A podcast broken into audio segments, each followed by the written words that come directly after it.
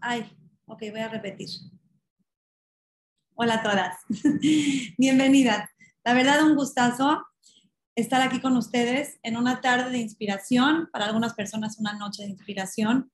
La última vez que hicimos estas mini historias fue todo un éxito porque son cortitas, bonitas, nos llegan al corazón, nos dejan un mensaje bien bonito y la verdad me siento muy contenta de estar aquí con ustedes. Quiero agradecer a mi equipo, Linda Holtz, gracias, gracias por estar en todo. Y a todas las personas que están el día de hoy dispuestas a contar algo importante de su vida. Eh, dicen que no se oye. ¿Me están escuchando? Ok. Ok, bueno, eh, qué mejor que pasar un ayuno llenas de inspiración.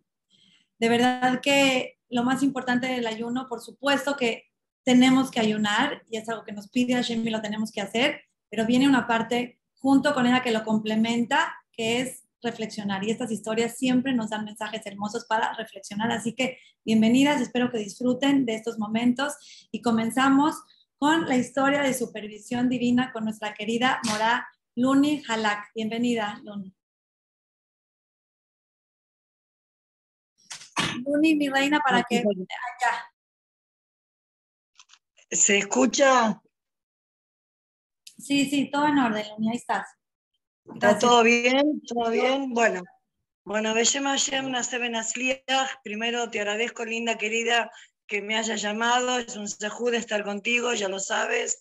Espero conocerte pronto y voy a empezar directamente con la historia y espero que lo que sale de Mineyamá le llegue a toda la gente que está escuchando y bueno, y que entiendan lo que se siente. Eh, hace muchos años, cuando yo empecé a hacer eh, yo tenía mis dos primeros hijos, yo los guardé 120 años toda la vida, y eh, yo todavía usaba pantalones, quería cumplir Shabbat, pero no sabía de qué modo. Entonces, un viernes un Shabbat nos invitó a todos, el Rab Seruía, a su casa, y vi cómo estaba puesta, cómo estaba puesta la, la mesa, llena de ensaladitas, llena de cosas ricas, el pan. Bueno, no hace falta que les explique. La mesa de Shabbat es una mesa muy especial. Es como una mesa de casamiento para uno mismo.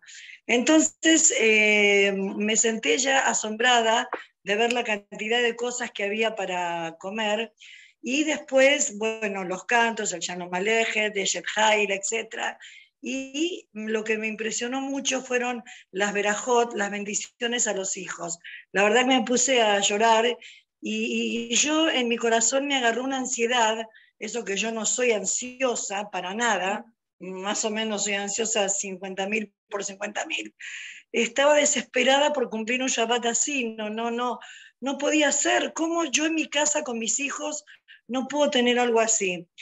Nos fuimos de la casa del Rab y yo estaba todo el día pensando, pensando, pensando y dije, el Shabbat que viene, mi casa tiene que ser como esta casa. No sé cómo voy a hacer. Les puedo garantizar que no teníamos, no les voy a decir que no teníamos un peso, pero no teníamos 10 pesos no teníamos realmente dinero como para poder hacer una mesa con tanto lujo. Pero bueno, en ese momento yo no sabía, pero estaba Borolán mirándome, me da ganas de llorar. Eh, ¿Qué hice? Me fui a una Macolet de un tal Freddy Roffé. Este muchacho, este señor ya casado, Freddy Roffé, yo estaba con pantalones, me puse un saco, me, me, tapé bien los pantalones para que no me los vea y agarré, eh, tomé un changuito y fui, eh, iba por los pasillos y agarraba una lata de atún, la miraba y la regresaba. Tomaba una botella de vino, la miraba y la regresaba. Tomaba pan, lo miraba y lo regresaba.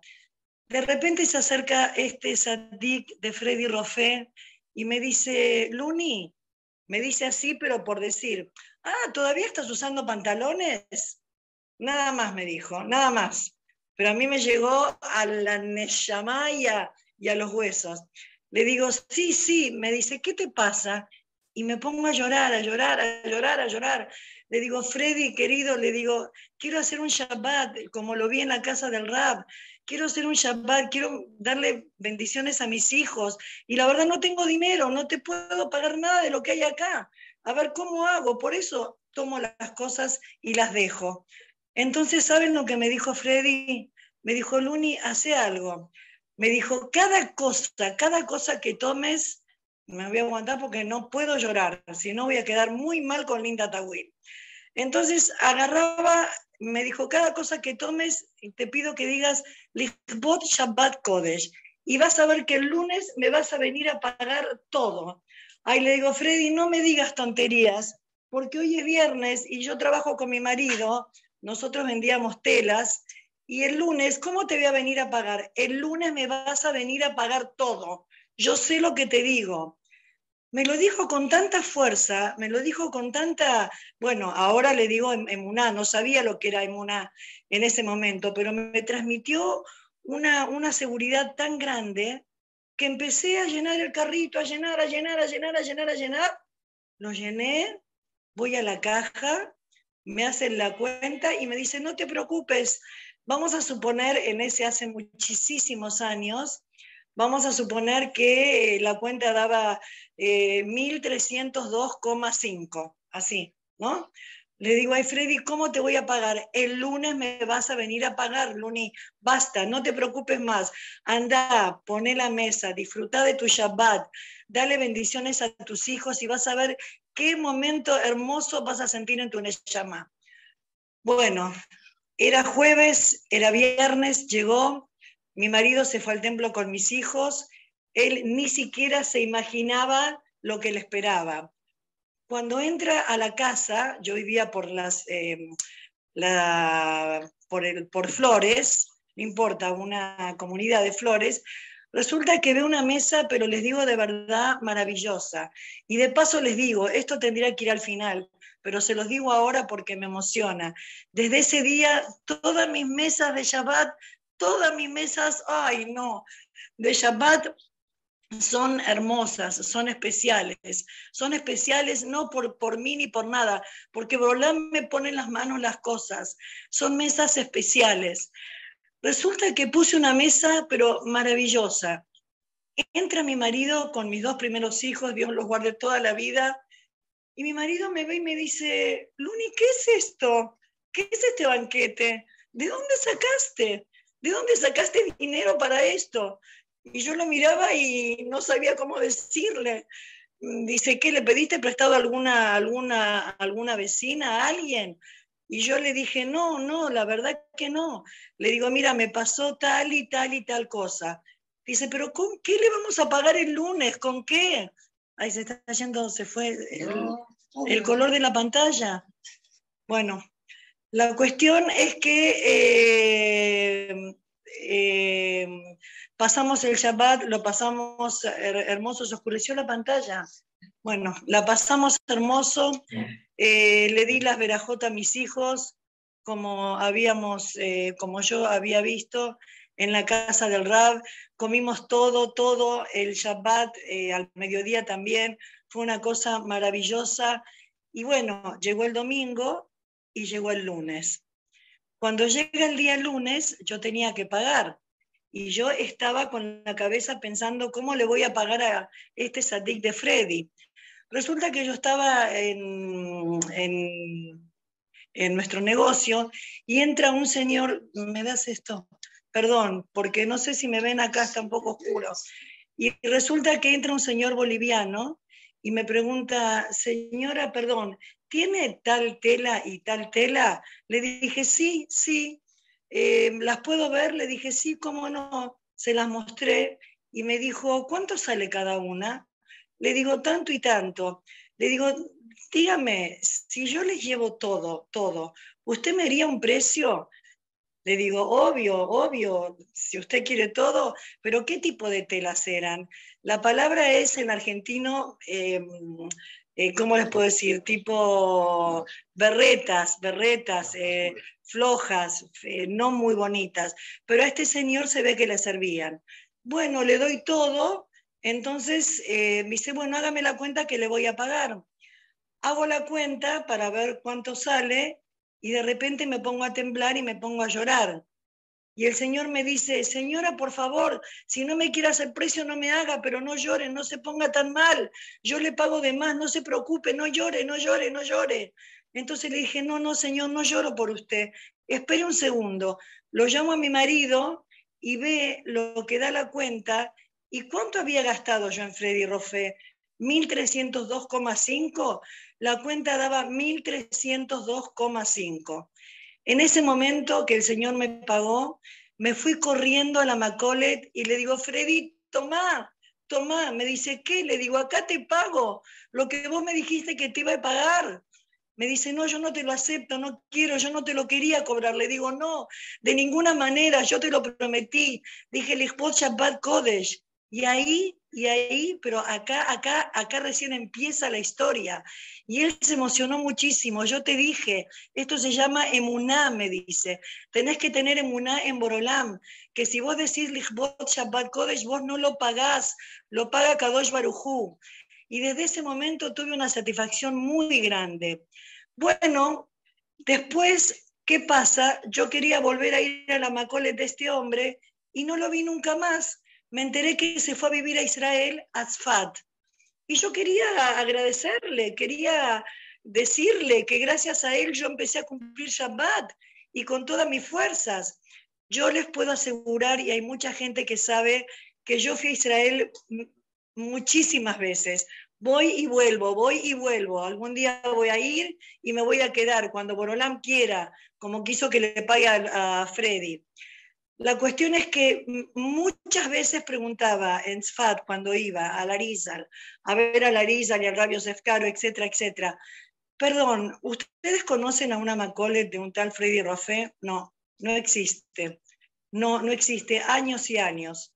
Este año, pero no esta última vez que fui, la anterior, porque fui una anterior y fui ahora, la anterior, me fui a Sfat y fui al Keber de Larizal y le dije, por favor, dije, Rivime Irba Alanés y Arisa al querido, intercedan ante Borolán porque yo lo tengo que encontrar y lo tengo que encontrar. Y así como yo pagué ese día, yo lo tengo que encontrar a Freddy Roffé. No sé cómo, pero yo no me voy de Tzfat sin encontrarlo. La cuestión es que voy con mi marido por el centro de Tzfat y no me pregunten por qué me meto en una Macolet, que había dos señoras y le pregunto a una, señora, discúlpeme, por esas cosas de la vida, ¿usted conoce a un tal Freddy Roffé que tiene una Macolet cerca de acá?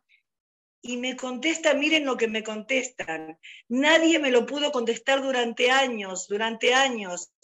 Ella me dice, ¿sabe qué? Me parece que usted se está equivocando, que se llama Jacob Roffé. Obvio, no le pueden decir Freddy. Jacob Rofe, mire, si usted tiene coche, vaya así, así, así, así, y lo va a encontrar. Le dije, Jaime, por favor, vamos corriendo, me parece que es él. Ahora, ¿cómo entré en esa Macolet? ¿Cómo entré en esa Macolet? Yo no entré. Hubo un malaj, un malaj que me empujó, que me empujó a ese lugar para que me digan Jacob Rofe después de tantas veces que fui a Israel. Voy y no veo nada donde me dijo la señora está pasando un Hasid y me dice mi marido, no, no, no, pero a él no le preguntes nada, queda feo. No me interesa, yo le voy a preguntar. Le digo en Ibrit, ¿me podría decir la Macolet de Jacob Rofe dónde queda? Me dice, ¿quién? ¿quién?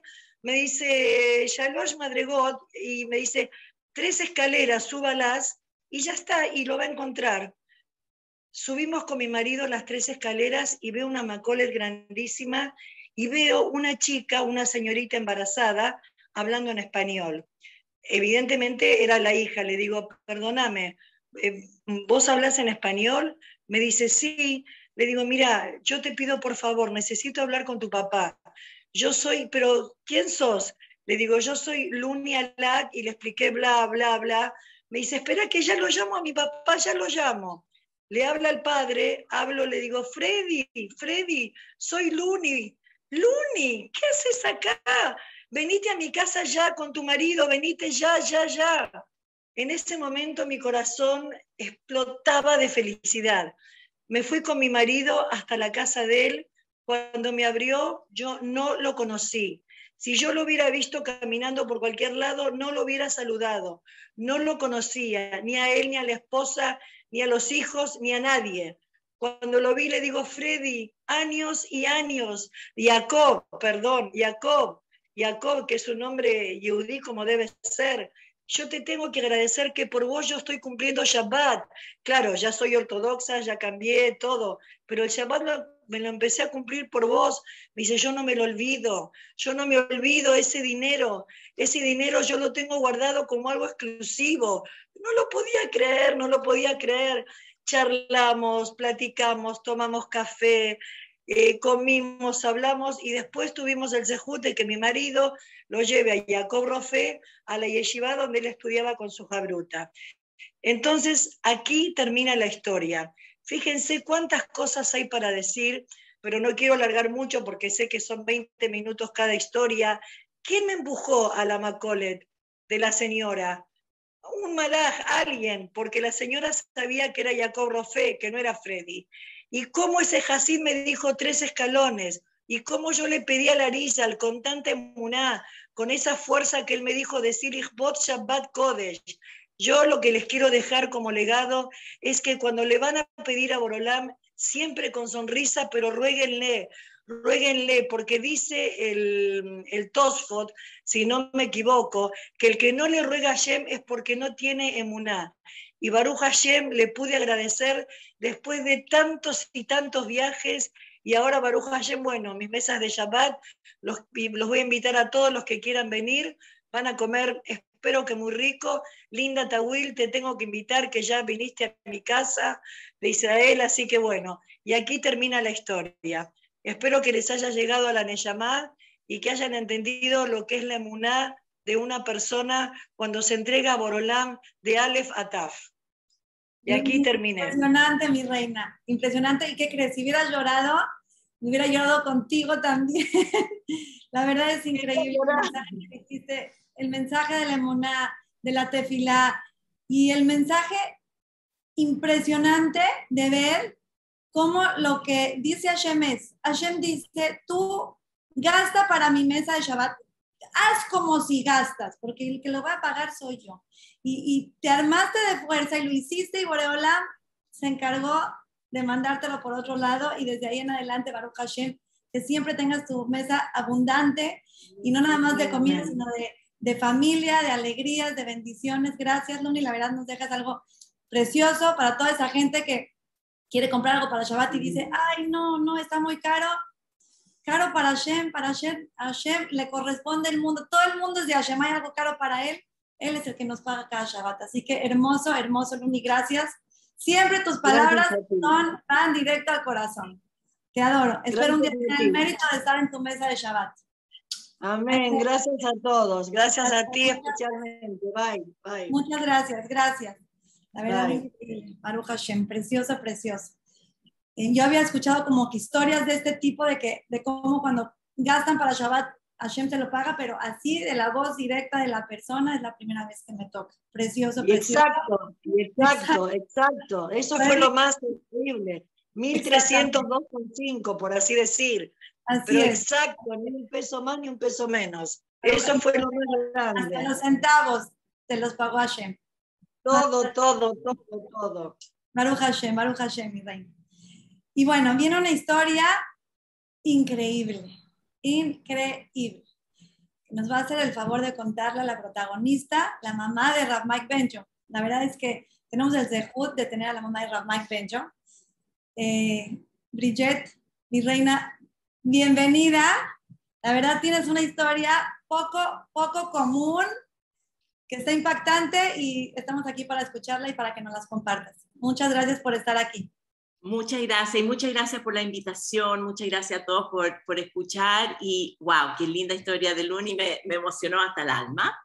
Antes de contar, quiero dedicar esta, digamos, este, este, este esta historia a la refugia de mi mami, que está un poco delicadita, Ruth Pat Elizabeth Lea, y para Moshe Ben Reina y Albert Batana y para todos los Jolim de Am Israel. Y la verdad que quería eh, compartir con ustedes un, milagro que a mí me tocó vivir. Y la verdad que muchas veces nosotros, cuando, cuando estamos pasando momentos difíciles, duros, eh, vemos la vida como a través de como lente de, de, la dificultad, del sufrimiento, etc. Y muchas veces perdemos como el, la visión del big picture, como esta visión de mundo, del entender que algunas veces nos pasan cosas que son difíciles, pero que al final resultan ser la bendición, la verajá más grande que Hashem nos puede, nos puede dar. Por eso quería compartir este cuento con ustedes.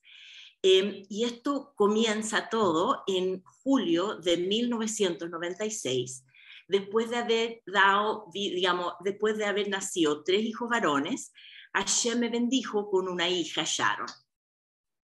Y en ese momento yo vivía en Santiago de Chile y mis papás vivían en Miami y mi papá por motivos de trabajo no pudo venir al parto de mi hija. Entonces hablé con el pediatra y le pregunté cuándo yo podía viajar a Miami con un bebé tan chico y me dijo, mira, al mes puede viajar. Y yo al mes y un día estaba sentado en el avión y fui a la casa de mis papás para conocer a mi hija y quedamos que mi marido con mis tres hijos varones iban a ir en dos semanas más porque estaban en el colegio todavía. Así que lo pasamos súper lindo, llegó mi esposo con mis hijos y en esa época mi marido trabajaba en electrónica y muchas veces él canjeaba mercadería con pasajes, entonces teníamos pasajes, pasajes aéreos bastante económicos. Y le dije, ¿sabes qué, Maurice? ¿Por qué no hacemos una cosa? ¿Por qué, dado que los boletos eran tan baratos, por qué no nos vamos a un hotel? En ese momento había un hotel en Key Biscayne que se llamaba The Seneste Beach, que, era, que un hotel, era un hotel maravilloso, que era casi como un all inclusive, habían deportes acuáticos, era muy lindo. dije, ¿por qué no vamos a pasar dos semanitas ahí? Había mini club para los niños, todo. Y nos fuimos y pasamos vacaciones hermosas. Y el día 30 de septiembre, que era un día antes que nosotros volvíamos de vuelta a Santiago, Resulta que mi marido bajó a la playa con mi hija y estaba debajo de una sombrilla porque había un sol maravilloso y yo me estaba arreglando porque, bueno, típico shopping de último minuto y todo. Y de repente miró para afuera y bueno, para las personas que conocen el trópico, de repente mira y hay una lluvia con truenos, con relámpagos. Y no sé, los que están acostumbrados al trópico saben que hay dos lugares que uno no quiere estar durante relámpagos. Uno es en el agua y dos bajo una sombrilla o bajo un árbol, etcétera, porque ahí es donde pegan los rayos. Miro por la ventana y mi marido todavía está bajo la sombrilla. Digo, tengo que ir a salvar a mi hija. Mi hijo ya estaba en el mini club, así que salgo, digamos, rápido. Y el hotel, para llegar a la playa, tenía una escalera de como unos 50 peldaños. Y yo, en mi apuro para llegar a mi hija y lo mojado de la escalera, me refalo y caigo de, espalda en el primer escalón y me caigo 50 escalones para abajo. En inglés hay un dicho que dice, um, it took the wind out of me, que significa como que quedé sin, sin poder respirar, así estuve, quedé abajo y no me podía mover, con un dolor. Y como es Estados Unidos, todo muy espectacular, a los cinco minutos llega el 911 me ponen un cuello, los paramédicos me ponen un cuello, en, eh, de estos cuellos ortopédicos, me ponen en una plancha de madera y me llevan urgente a la sala de urgencia. Y estamos ahí y el radiólogo me dice, mira, me parece que te fracturaste la espalda, pero tenemos que esperar hasta que, hasta que llegue el médico. Y por circunstancias de mi vida, otro día les puedo contar circunstancias impresionantes en mi vida, yo siempre he tenido mucha emuná y en vez de decir, qué pena, qué terrible, por qué estas cosas me pasan a mí, qué atroz, la, por qué arruinarse las vacaciones así, siempre, y pensé en ese momento también que Hashem manda las cosas para bien. Y dije, mira, diagnóstico que sea, Minashamayim será de Dios, todo siempre para bien, dolor, el dolor va a pasar en manos de Dios. La cosa es que llegó el doctor al poco tiempo, dijo, gracias a Dios, no te fracturaste, pero bueno, take it easy, reposo, no lo tenía que decir porque no me podía mover, el dolor era intenso. La ambulancia me llevó de vuelta al hotel y, por supuesto, ahí el hotel me tenía la suite presidencial porque tenía miedo que los iba a demandar. Entonces me dieron la pieza más linda que, bueno, no pude disfrutar porque no me podía mover. De hecho, el dolor era tan intenso que me tenían que pasar a mi bebé para, para, amamantar porque no me podía dar vuelta para levantarla. Así era el dolor. Y empezó, como nosotros viajamos al día siguiente, le dije, le dije a mi marido, ¿sabes qué más? Tienes que ver cómo corremos los pasajes. Y él empezó a hablar, en esa época, en esa época no era mundo de internet, se fue a una oficina para tratar de conseguir cambiar el vuelo. Y, el, digamos, a última hora de ese mismo día que teníamos que viajar, llega el fax de confirmación que pudieron postergar el viaje un par de días. Perfecto, no pude viajar, claramente no me podía sentar, no, no, me podía mover. Y al día siguiente, mi marido va a la sinagoga en la mañana y después de rezar Shaharit pasa por casa de mis padres, porque para tomar un café, para tomar desayuno con ellos, etc. Y mi papá le abre la puerta y le dice, Morisa, ¿dónde vienes? Dice, no, fui a la sinagoga, fue Shaharito y recién llegando, dijo, no, no, no, tú te vas a dar vuelta y vas a ir a rezar de nuevo y vas a ir a agradecer. Y, y mi papá siempre le gustaba mucho las bromas, mi, mi marido pensó que estaba bromeando, pero cuando le vio la cara tenía una seriedad distinta, le dijo, pero Alex, ¿de qué estás hablando? Y llega mi mamá llorando, dijo, Morisa, tienes que venir a ver esto. Va, va para adentro, prende la tele y sale en primera plana el, vuelo de Aeroperú que hizo ah, Miami, Lima, Lima, Santiago, eh, cayó al mar el 2 de octubre, el avión a donde todos nosotros teníamos que haber estado, y no quedaron ni un, digamos, no hubo sobrevivientes. Y lo que pasó era que un equipo de mantención fue a limpiar el avión y pusieron una cinta adhesiva sobre los sensores de altura y ese avión se, se cayó al mar y no, y no hubieran sobrevivientes. Y la verdad que gracias a una caída, gracias a que me caí por la escalera, no pudimos montar al avión que hubiera sido bastante trágico, la verdad, fue trágico, pero hubiera estado con toda la familia dentro. Y a mí me parece que cuando yo cuento esta historia, si es que no puedo sacar de, esto, de este milagro lecciones importantes de vida, creo que es como un milagro que pasó nomás. Entonces yo quiero compartir con ustedes, súper cortito, cuatro lecciones súper importantes que a mí me sirvieron y ojalá que les pueda servir a ustedes, que a lo mejor le pueda llegar a vuestro corazón. Primero, cada frustración que podemos tener en la vida, cada pena, cada dolor físico, emocional, psicológico, puede traer una salvación que ustedes ni siquiera, ni siquiera se puedan imaginar. Igual como Hashem me reveló a mí que esta caída, que pudo haber sido un problema o lo que fuera, me trajo a mí la salvación muchas veces, cosa que ustedes pueden estar pasando en su vida, puede ser la fuente de la vida, si yo hubiera sabido que a mí caerme esos 50 peldaños hubieran saltado, me, hubieran salvado a mí, a toda mi familia, hubiera dicho a Shem, la escalera era muy corta, por favor, mándame mil peldaños, diez mil, mándame más pena, más, uno no pide sufrimiento, pero cuando uno se da cuenta cómo eso puede traer la salvación, uno se da cuenta que es un jefe tremendo. Segundo, este, algunas veces Hashem nos manda un milagro y nos revela este milagro. En el caso mío, me caí y me salvé de tomar el avión. ¿Cuántas veces Hashem nos manda, digamos, cosas, atrasos, eh, problemas, peleas, lo que sea, y que nos salvan después por cosas que nunca nos enteramos? ¿Cuántas veces nosotros, nuestras vidas, Hashem nos salvó, se nos echó a perder el, vehículo y nos chocábamos en la otra esquina? No sé. Todo eso está en manos de Hashem, pero ¿cuántas veces cada día y tras día Hashem no nos manda salvaciones y que nosotros no vemos? No vemos? Tercero, si Hashem me hubiera revelado a mí un sueño y me hubiera dicho, mira, el día anterior al, al viaje, me hubiera dicho, mira, yo te doy dos opciones tú te puedes subir al avión iba a pasar lo que tiene que pasar. En ese minuto yo tenía 36 años, era bastante joven, mis hijos, mis hijos eh, estaban súper bien, no, no tenía grandes problemas ni sufrimiento en mi vida, era bastante joven.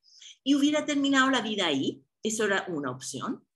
O Hashem me hubiera dicho, oh, yo te voy a dar otra opción, yo te voy a regalar a ti vida, pero en esa vida tú vas a ver a tu padre enfermarse y fallecer.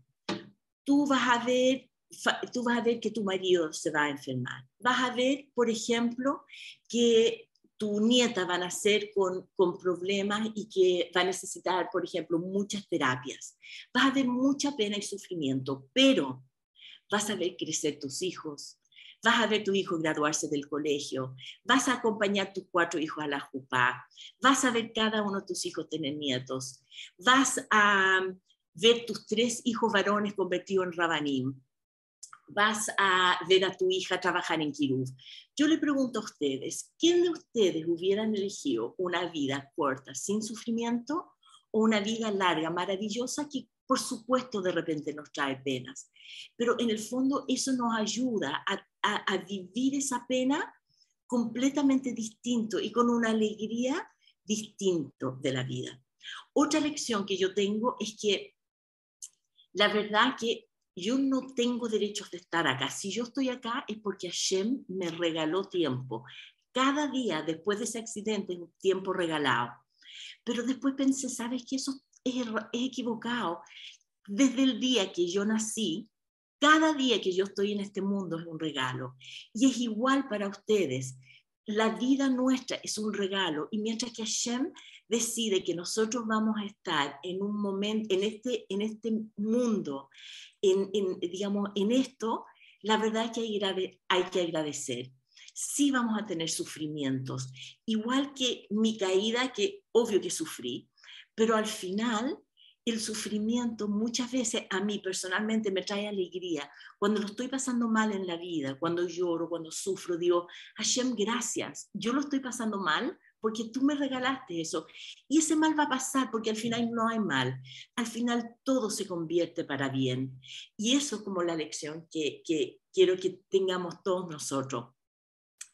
El ayunar, hoy día estamos ayunando, hoy día es el día de Tebet, que es cuando se sitúa eh, Jerusalén.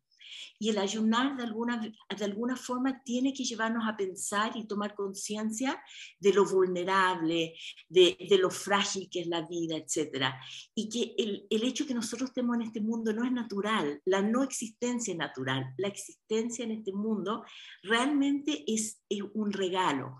Por lo tanto, nosotros podemos existir en este mundo solo para satisfacer lo que nosotros queremos, nuestras necesidades, o podemos existir en este mundo para dar, para alegrar a un otro, para sonreír, para, para hacer una vida llena de significado.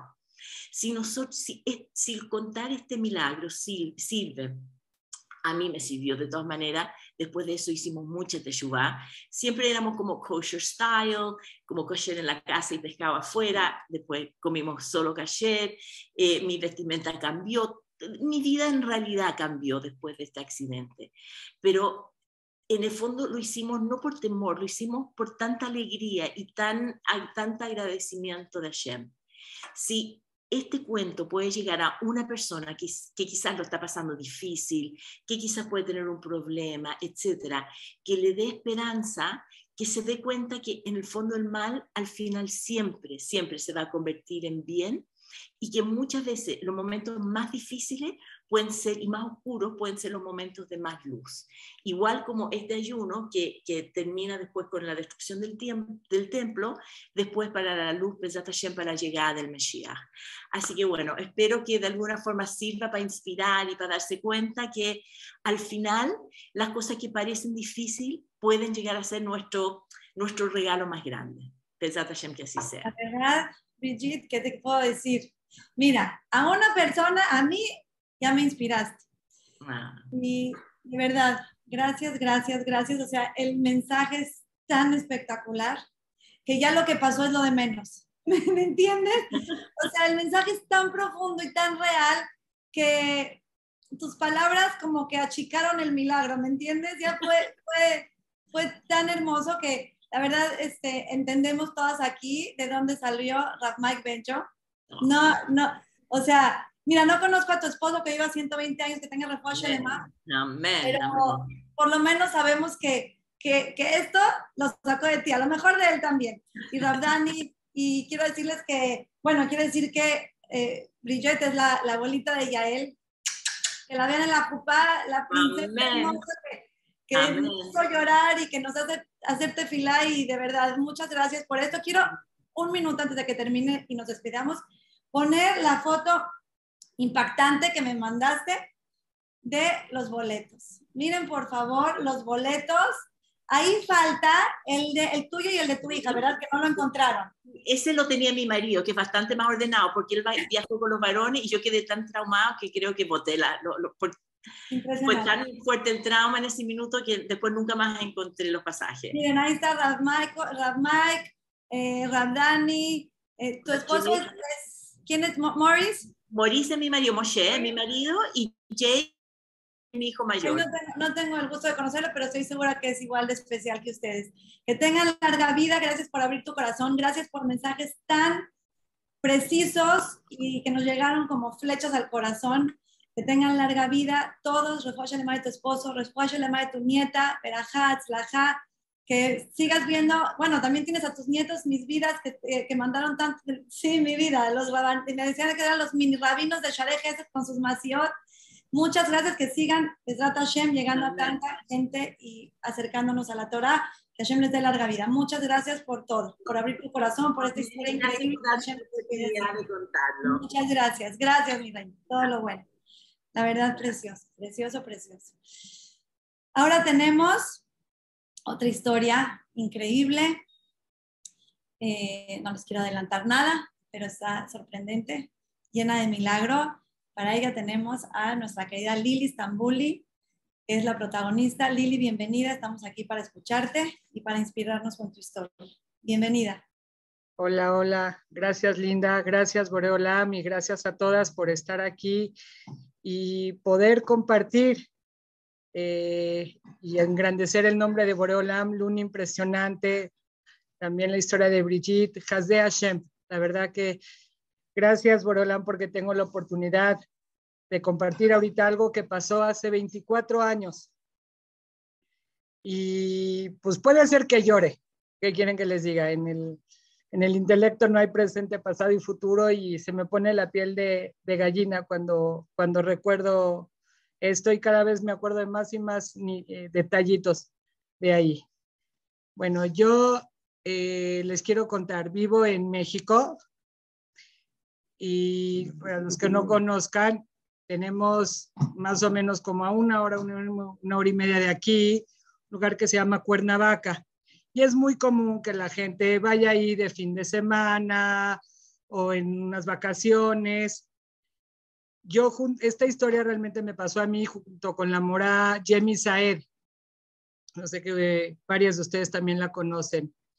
Jemmy y yo trabajábamos juntas, hacíamos camps para las niñas en vacaciones y de la Yeshiva Keter Torah y pues, todas las niñas que querían también reunirse, pues eran también, eh, eran bienvenidas.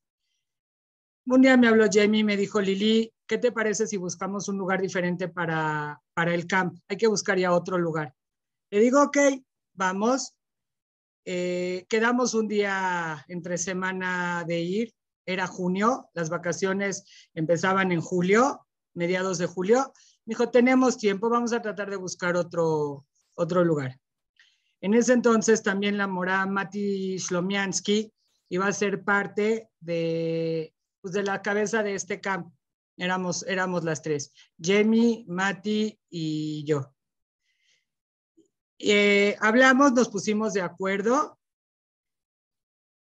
Más o menos íbamos a salir como a la una de la tarde, porque pues todas trabajábamos en la escuela. Íbamos a terminar de dar nuestras clases, preparábamos un poquito cada quien en su casa. Yo para ese entonces todavía no me casaba entonces tenía más tiempo y ya después íbamos a, íbamos a salir.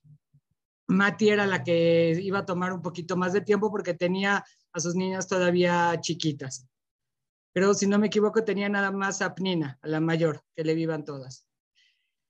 Estamos viendo con qué coche nos vamos. El coche de eh, por algún motivo, Borola, no sirvió. Entonces le pedí permiso a mi mamá y me prestó su coche, que era un caballero. Salimos de la escuela, pasó por Jemmy y le digo, bueno, en lo que Mati está lista, eh, déjame, no, perdón, un día antes le marco a mi papá y le digo, ¿qué hay papá? ¿Cómo estás? Lo estoy saludando. Me dice, oye, ¿qué vas a hacer mañana? Este, nos vemos un rato. Le digo, ¿sabes qué, pa? Me voy a ir a Cuernavaca. Me dice, ¿cómo te vas a ir? Le digo, con la mora Jamie, me voy con Mati. Me dicen, papá, ¿y quién va a manejar? Le digo, pues normalmente maneja Jamie, toda la vida sin problema. Me dice, no, ¿sabes qué? Te voy a mandar al chofer. Pa, no necesitamos un chofer, vamos y venimos, está aquí cerca. O sea, y la carretera, ¿verdad? No, no está difícil. Noli, te voy a mandar al chofer. Ok, papi, gracias. Ya. Al otro día estoy esperando con Jamie a que llegue el chofer, llegue el chofer. El chofer nunca llegó. Hasta el día de hoy no tengo, idea por qué nunca llegó. Paso por Jamie y me dice, ¿qué crees? Me acaba de hablar Mati que su hija tiene calentura, está con temperatura y no nos va a acompañar. Vamos solo tú y yo. Digo, está bien, ok nos vamos. Eh, digo, bueno, vamos a pasar a la gasolinería a checar que tenga agua el coche y a echar gasolina, vamos a llenar el tanque. Yo era la que iba manejando. Vamos en la, llegamos a la gasolinera, estamos eh, echando gasolina y de la, del dinero que me sobró, yo siempre junto a mí en el coche tengo, tenía ahí siempre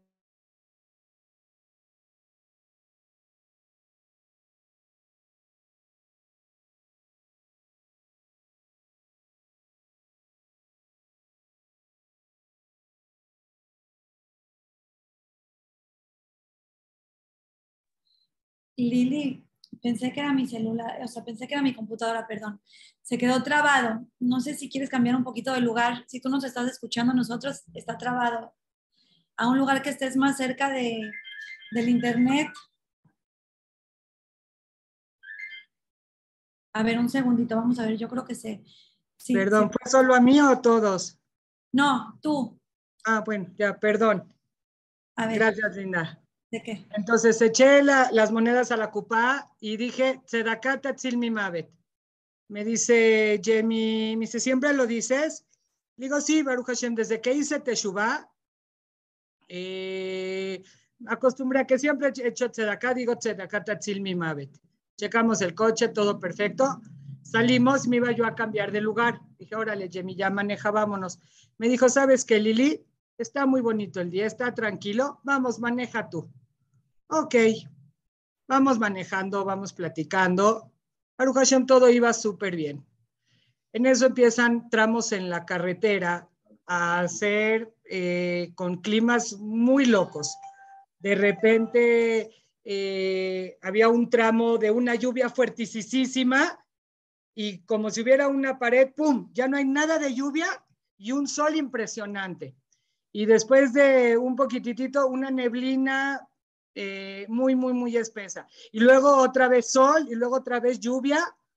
Pero les repito, era la una y media de la tarde y había sol, o sea, estábamos manejando, me dijo, estábamos platicando, Sedakata Tzilmi Mavet, para la que me lo está pidiendo. Estamos eh, en la carretera y ya habíamos pasado, aquí hay un tramo, una curva muy peligrosa, eh, muy inclinada que se llama La Pera. Ya habíamos inclusive eh, pasado La Pera. Ya estamos a pocos kilómetros de Cuernavaca. Esto pasó en el kilómetro 62. Estoy platicando con Jamie y en eso siento que se me, va, se me patina el coche. Se mueve el manubrio, se mueve el manubrio, se mueve el manubrio.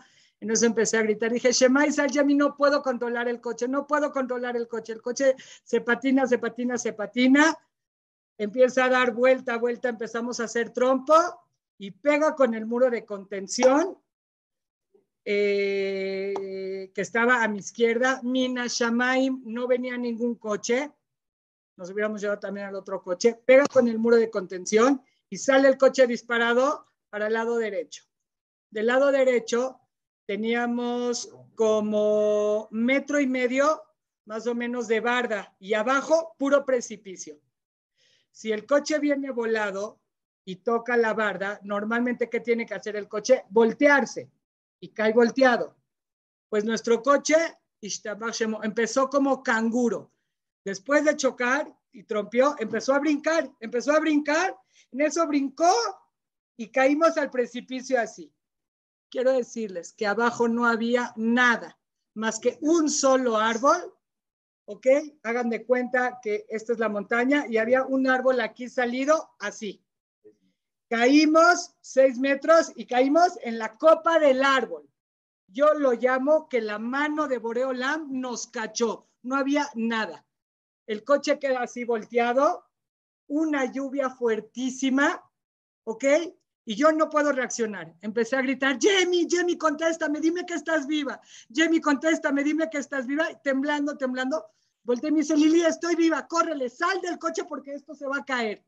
Esto se va a caer, no hay nada abajo. Logro abrir la puerta, que me costó muchísimo trabajo, les repito, porque estábamos volteados por la gravedad y aparte la lluvia estaba fuertísimo. Logro abrir la, puerta, brinco, empiezo a, bajarme por el tronco del árbol, ¿ok? Y empezar a escalar la montaña que estaba también llena de lodo por la lluvia para subir a la carretera. Estoy escalando, en eso Jenny me grita, Lili, ayúdame. Volteo, cuando ella se pasa a mi lado para, para salir del coche, a la hora de que ella se sale, la puerta se le cierra en los dedos y no la podía abrir.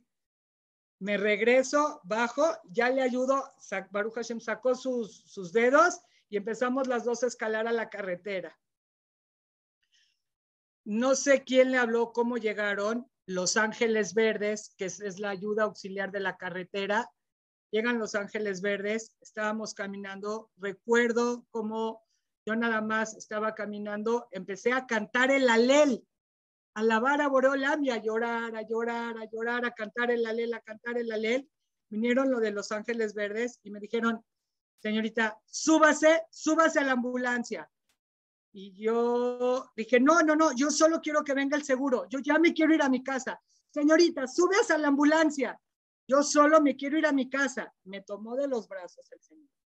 Me llevó al precipicio, enseñó el coche y me dice, a ver, usted no está entendiendo. Usted tiene que tener todo fracturado, pero ahorita está en shock y no está entendiendo.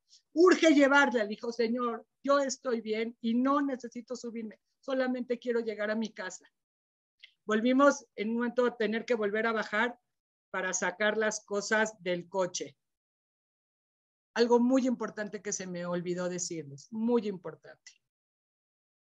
Decir una tefila es un zehut, no es cuando yo quiera.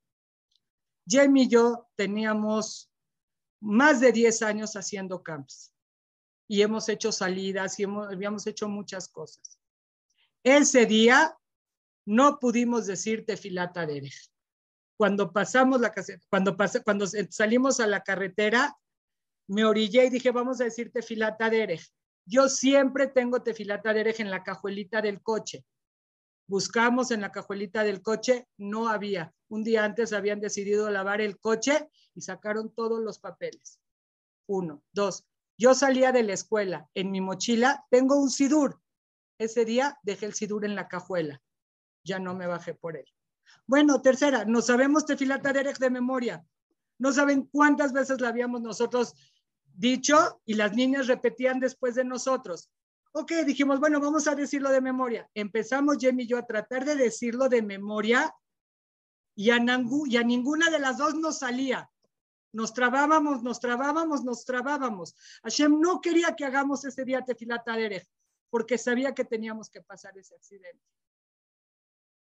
Una vez que llegaron ya los del seguro, que logramos bajar otra vez por los papeles y sacarlos y hablarle a, los del seguro, ¿cómo nos vamos a regresar?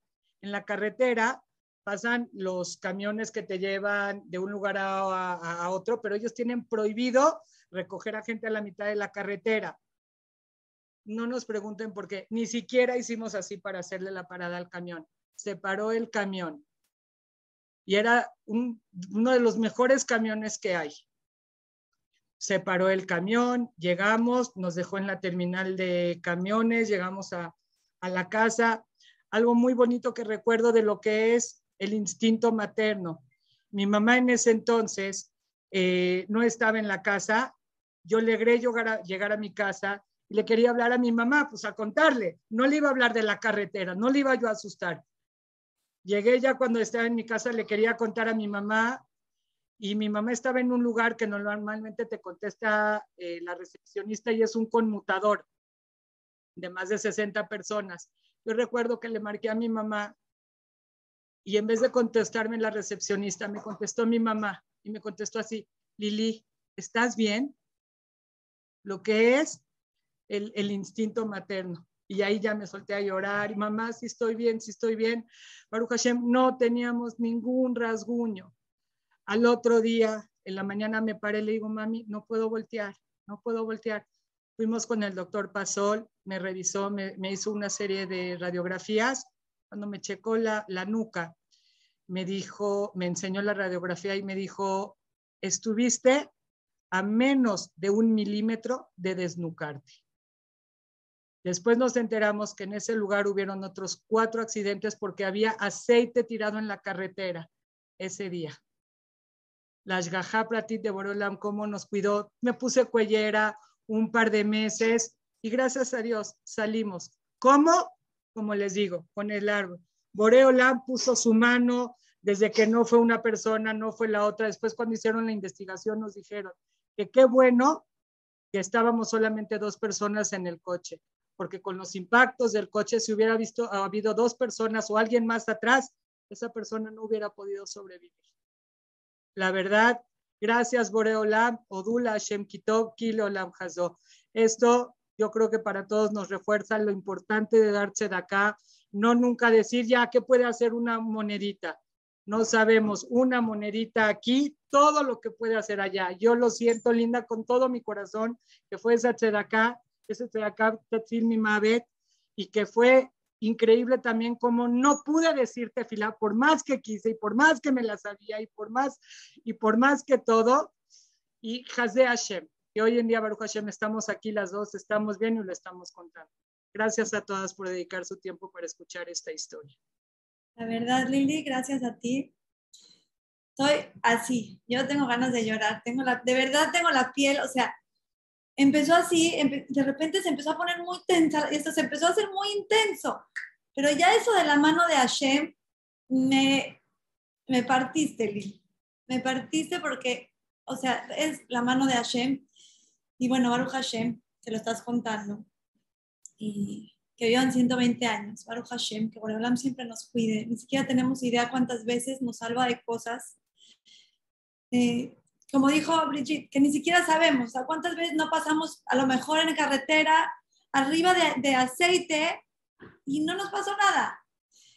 Y bueno, como tú dijiste, la, el rejut que tenemos de rezar, cuánto tenemos que valorar, que podemos rezar, no que tenemos que rezar, que podemos, que tenemos las herramientas, hasta la memoria, el, todo, toda la situación para rezar, rezarle a Shem, lo que dijiste de la tzedakah es impresionante, como la tzedakah salva de la muerte y que Hashem nos cuide siempre en nuestra ida, en nuestra venida y que Besrat Hashem siempre estemos en el camino de la Torah y las mitzvot para de verdad sentir a Boreolam tan cerca como nos los hiciste sentir.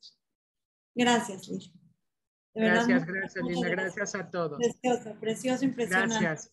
Gracias por sus comentarios y sus mensajes que me están mandando. Luego te mandamos todo el chat Besrat Hashem para que lo veas tranquilo. Gracias. Gracias. Bueno, eh, ahora tenemos a alguien muy especial también que nos acompañó la vez pasada porque Mina Shamaim, a él y a su esposa, nuestra querida Moral Uni, le pasan historias increíbles que, van llenando su vida de, significado, de alegría, de pasión y les encanta y nos encanta que nos transmitan. Así que tenemos a Rabhaim Halak contándonos la historia de el premio mayor. La verdad está increíble, yo ya me la sé, pero me encanta volver a escucharla. Rajaim, bienvenido. Un placer que estés aquí con nosotros. ¿Estás por ahí? Un segundito, un segundito. Ahí está. Qué gusto, qué gusto, la verdad. Ya saben que ustedes son como nuestra familia, son, son de nuestra familia, Baruch Hashem. Bienvenido. No, no se escucha. No.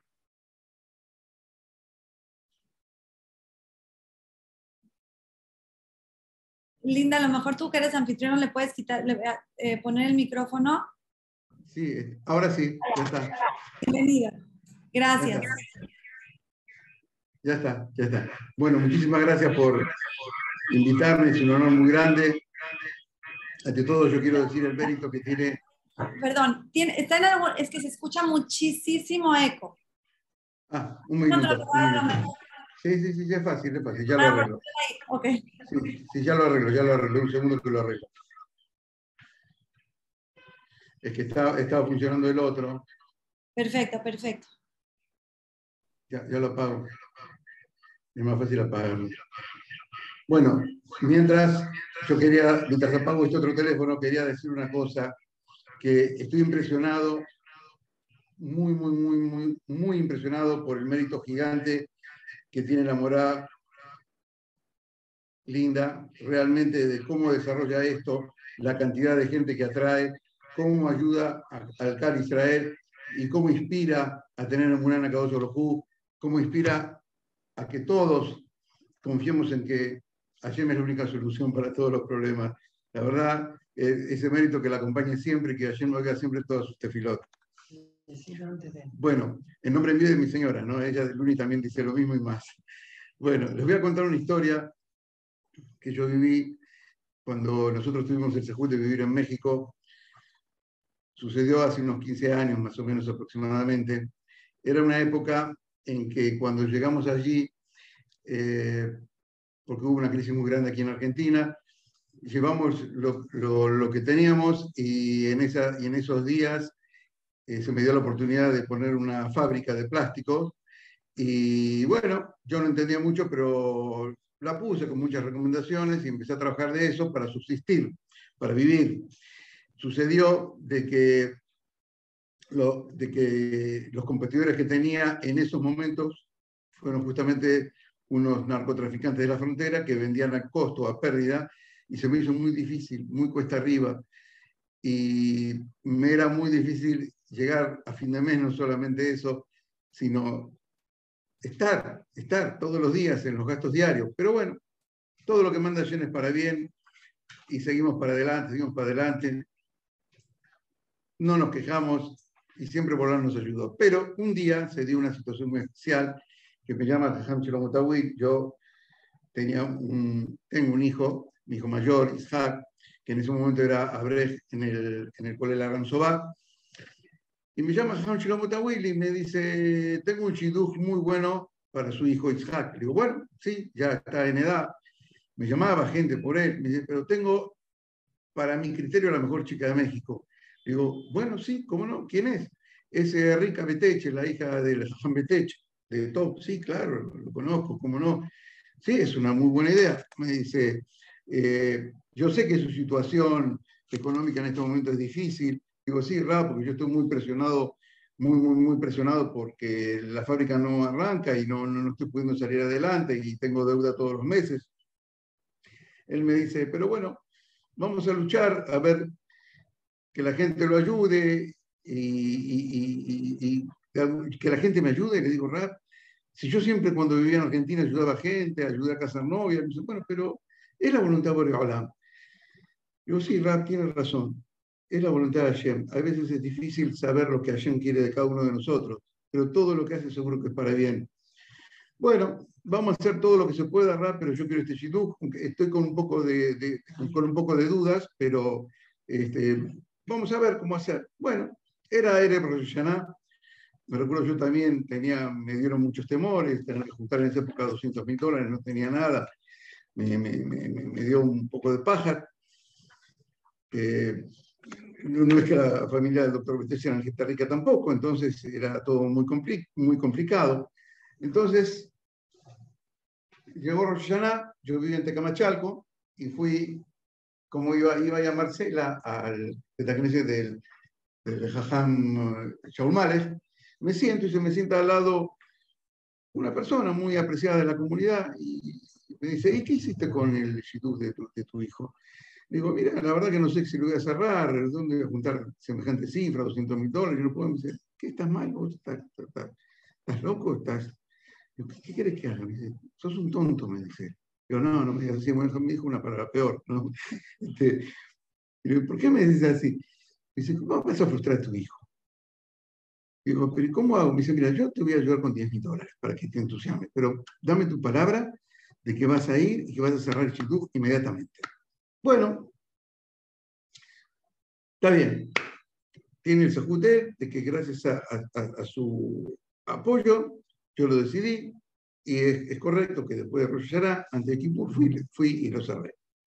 Bueno, empecé a luchar, a juntar, pasé muchas bullot, muchas humillaciones, pedir a la gente que lo ayude, no es nada agradable, más para mí, que nunca lo había hecho, pero así quería Borolam y todas las cosas las recibía y la recibí siempre con mucho cariño y con mucha alegría. Pasó, pasó, pasó, pasó, pasó, pasó, pasó el tiempo y lo logré.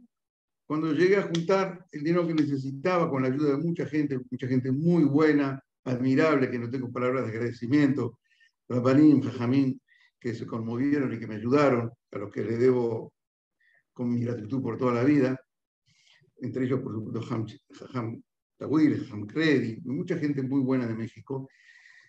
Pasó el tiempo, entonces voy a hablar a Ham que, que me había dado una carta para que la gente me ayude, y, y le digo, bueno, Rap, llegué.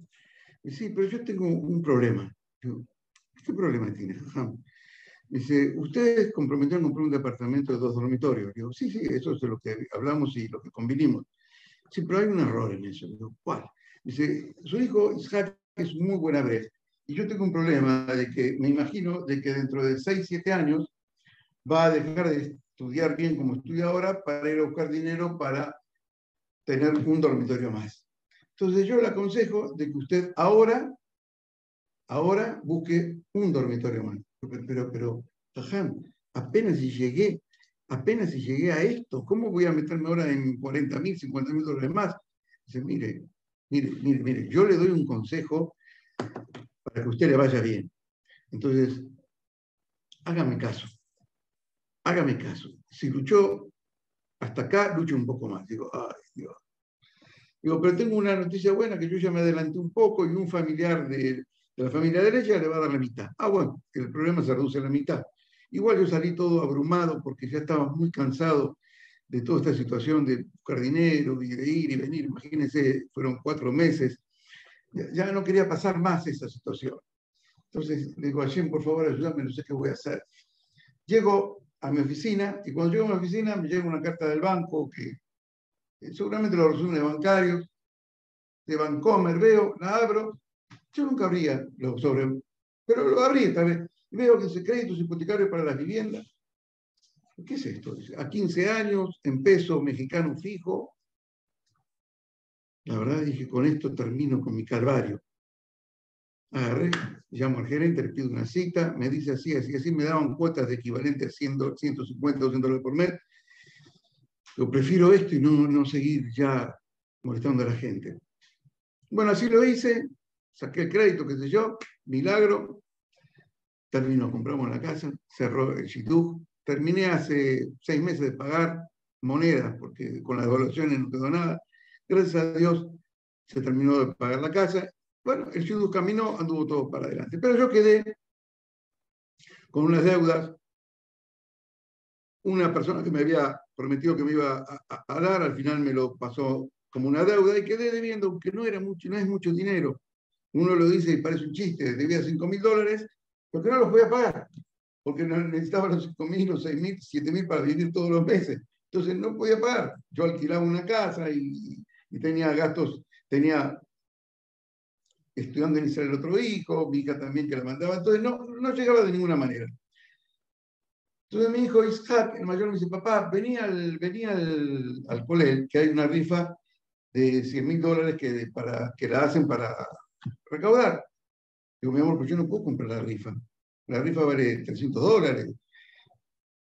Dice, no, no, no la compre, vení porque vos sos mi papá. Vienen todos los papás igual Fui, cuando estoy sentado, vienen unos chicos y, y vendían un acumulable. ¿Qué es un acumulable? Agarraban unos numeritos desde 3, 4, 5 meses antes, iban vendiendo un número, otro, otro, otro, a lo mejor a 20 pesos, 30 pesos, cada número, no me acuerdo, y lo ponían en la bolsa y le ponían atrás el nombre. Y así juntaban miles y miles, no sé cuántos números tenían ahí. Bueno, una bolsa gigante, la que juntaron. Entonces agarré y compré un número. Dijo, Dios, qué lindo, si me lo ganaría. Bueno, empezó el evento.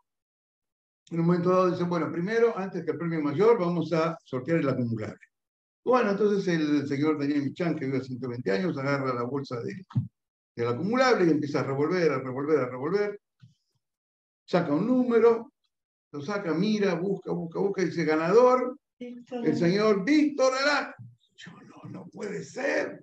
Yo me paré como que me había ganado un millón de dólares, cinco mil dólares. era el pozo, perdón, no le dije que el pozo era el equivalente a cinco mil dólares, me pasó decirle. Justamente la deuda que yo tenía. Cuando me dijo, me paré de emoción, no podía creer. Ayer me ayudó. Nunca había ganado una, un sorteo, una rifa en mi vida, ni cuando era chiquito, no, me recuerdo. Bueno, yo me paré delante de todas las personas, 500 personas las que habían ahí. Imagínense el salón Ruth de te David, todo contento, emocionado. Era algo como que, bueno, para mí era muy importante. Estoy en, la gente me saludaba, estoy en la mitad de mi alegría y de golpe dicen, perdón, perdón, hubo un error. Y yo estaba parado riéndome. ¿Qué error? Hubo un error. No es Víctor Alac, es Víctor Kelsey. Y yo me quedé duro con mi sonrisa congelada, blanco, rojo, violeta, no sé de qué color me puse, paralizado. Digo, Hashem. Bueno, pobre el hombre era un hombre que lo merecía, no digo que no, pero yo estaba ahí delante de 500 personas no sabía qué hacer.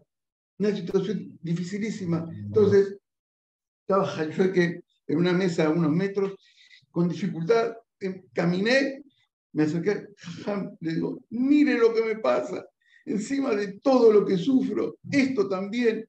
Entonces el, el jajam agarra y se ríe y me dice, Jaime, esto es para bien. Esto es un simán de Berajá, Hashem lo quiere. Digo, pero Rap, esto, dice, esto le va a hacer bien, recíbalo con alegría. Bueno, Jajam me dijo algo así tan bonito que me callé la boca, tragué, me quedé hasta el evento, y me fui a casa y pasó. Por supuesto que las cosas, la vida siguió su rumbo normal. Pasó un año, como siempre, como todas las cosas, un año. No pude pagar esa deuda. Me llamó, me llamó varias veces esta persona. Y llegó de vuelta el año y mi hijo me llama de vuelta. Papá, papá, papá, venía al, al, al, al, cole que hay. No, no, no, no. Ya, ya, sufrí mucho el año pasado, hijo. No me vas a pedir que me vaya de vuelta. No, pero ¿cómo van todos los padres? ¿Vos no vas a venir? Pues sí, ya sé que van todos los padres, pero yo, yo, vení, por favor, vení, vení, vení. Bueno, está bien voy a ir, pero no me pidas este, sorteo ni rifas. Bueno, sí, sí, sí, vos venís porque me gusta tu compañía. Bien, ¿cómo no? Ahora fui, me senté en el mismo lugar, me revolvió el estómago, me acordé de, de, de, la que había vivido. Empezó el evento como siempre, vienen de vuelta los chiquitos con el acumulable. Digo, no, chicos, conmigo no, sigan derecho. Viene mi hijo, me dice, papá, compra un número. Digo, pero ¿qué quiere que haga? Dice, compra un número. Se da sin limave. Como dijo recién la mujer Tawí, se da sin limave. Ese de acá, si le está dando al código, bueno, sí, la verdad tenés razón. Agarré 20 pesos, no sé lo que costaba, compré un numerito, lo agarré. Me quedé con mi número de guau. ¿Qué voy a hacer? Bueno, Avanza el evento, avanza el evento. Bueno, llega el momento en que de vuelta el señor Daniel Michan, que vivió mil años, ahora anuncia una cosa, ahora el pozo era 10 mil dólares. Era 5 mil, era 10 mil, el doble. Y yo digo, ay, ay, ay, ay, qué cosa más bonita. 10 mil dólares el pozo. Bueno, yo agarré mi, mi, mi, numerito, me quedo a ver, digo, ¿qué hago? Me quedo a ver quién gana, me voy. Agarré, me paré, me acerqué hasta la puerta. Dije, bueno, miro quién gana, tiro el número y me voy, ya está, ya a mi hijo, ya está todo, me recordó toda la situación esa de vergüenza que pasé. Mi señora misteriosamente agarró y se fue, y se fue para el del Betagnesia del fondo de Vatiquín, se fue a hacer fila. Bueno, yo estoy parado en la puerta con el numerito y de vuelta el señor Daniel mezclando, mezclando, mezclando, saca un número, de vuelta, mira, busca, busca, busca, dice ganador, señor Víctor Alac. ¿Cómo? Yo estaba parado en la puerta con mi numerito. No, no, no, de vuelta no me lo hacen. No, no, ya me lo hicieron. Dice, no, no, esta vez es de verdad. Digo, ¿qué, cómo que es de verdad? Dice, ya me lo hicieron. Me dice, no, no, esta es de verdad.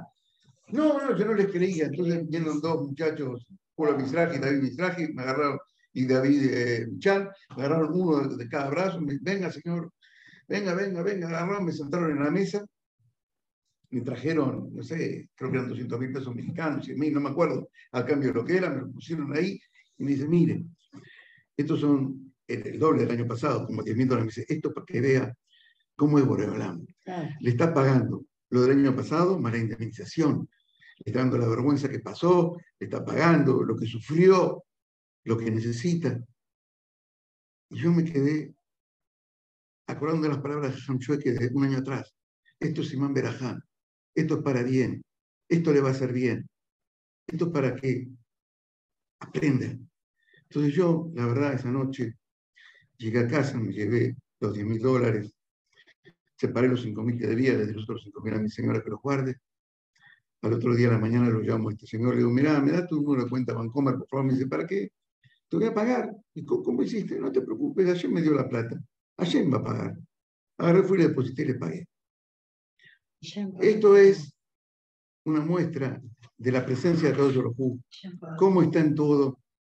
Nada más que nosotros debemos aceptar la voluntad de Boreolán con muy buena disposición y con voluntad. No podemos, cuando nos pasan las cosas no bonitas, ponernos mal o decir cosas que no son las correctas. Hay que aceptar la voluntad de Hashem con cariño y acordarse esas palabras que me dijo ese jajam, que todo eso era para bien, de que era una señal de verajá. Entonces, las dificultades que nos pone Borolam en todo momento, llámese cual sea, no hablo de cosas económicas como la que yo conté, pueden ser de otro tipo, de otro estilo, pero todas las dificultades que nos pone ayer, Él quiere ver qué hay en, nuestro corazón. Como dice la expresión, hay que 40 años te hice sufrir en el desierto para ver qué hay en tu corazón.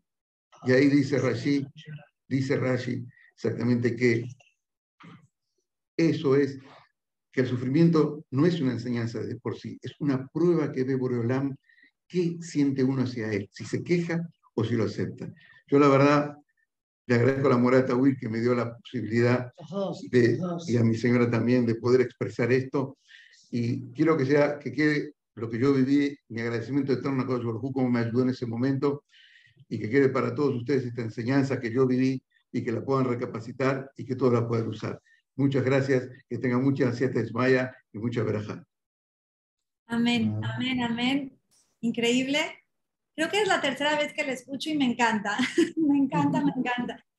Me encanta, aparte como la cuenta, es como perfecta y para darnos cuenta cómo, de verdad, cuando pensamos que es un sufrimiento, realmente estamos ganando mucho más. A veces, a veces nos, nos lo muestra abiertamente, no siempre, es más, la mayoría de las veces no lo muestra abiertamente la veraja tan grande que trae nuestros sufrimientos o las vergüenzas que pasamos, pero de esas veces que sí nos los muestra o que se lo muestra a alguien más y tenemos el mérito de escucharlo, de saber de esa historia, son las veces que tenemos que tomarle foto y tenerlo en la memoria para siempre, para que cuando Dios no lo quiera tengamos cualquier contratiempo, cualquier pequeño sufrimiento que no tengamos, sepamos que detrás de todo eso está Shem y nos está mandando mucha veraja. De verdad, muchas gracias.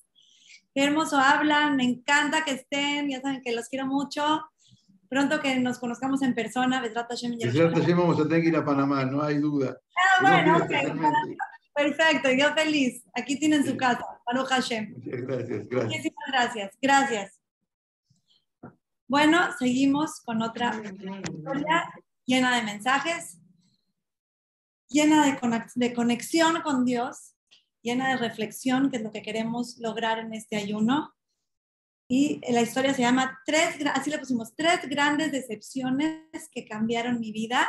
Y cuando escuchen a Jonathan el Necadé van a entender por qué. Jonathan, bienvenido. Aquí estamos para que nos inspires. Muchas gracias por tu tiempo y Javier Aslaja. Muchas, muchas gracias. Bienvenido.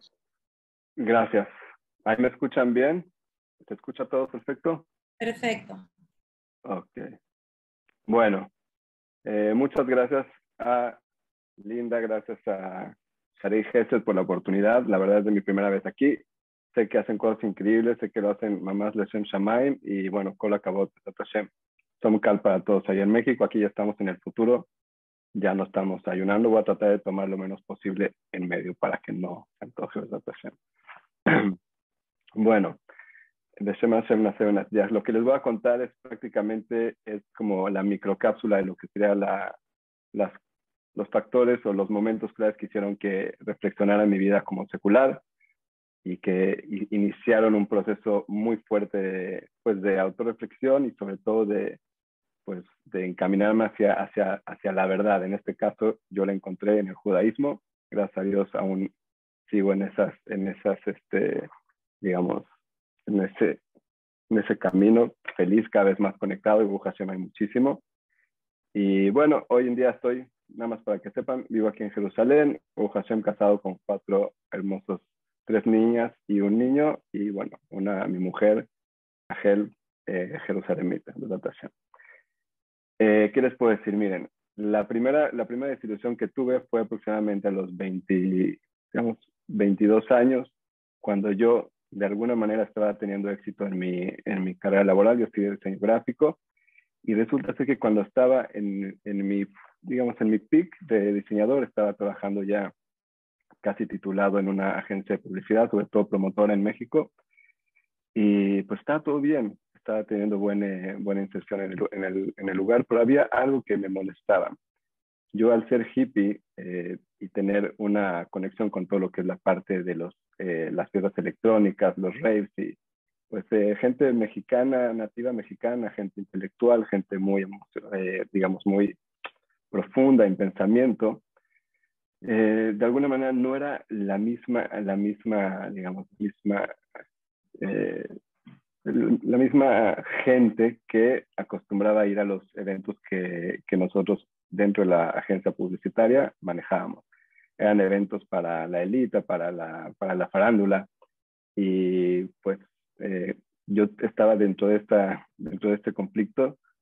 Por un lado quería invitar a mi gente, que era de esta, mi gente, digamos, mi, mis amigos de, de la fiesta electrónica, los hippies.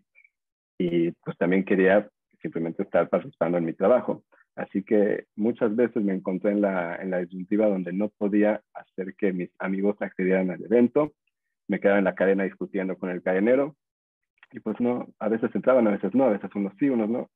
Hasta que una vez fue algo muy, muy fuerte en el Hipódromo de las Américas, un evento muy importante de, manejamos eh, marcas como MTV, eh, Camel, eh, Vodka, Absolute, o sea, eventos fuertes.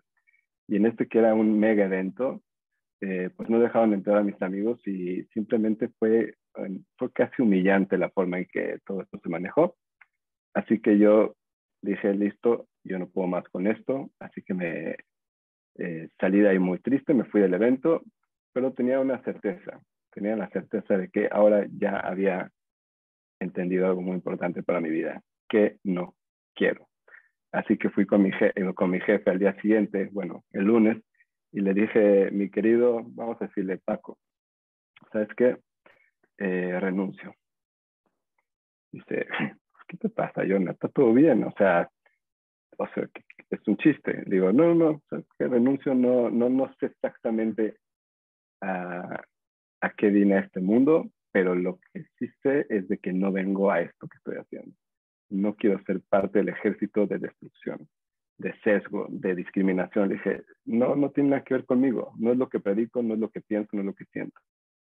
Y ahí como que se rió me dice, ay, Jonah, eh, me imagino que lo que tú estás buscando es un, es un aumento. Dice, ¿quieres ocho? Ocho.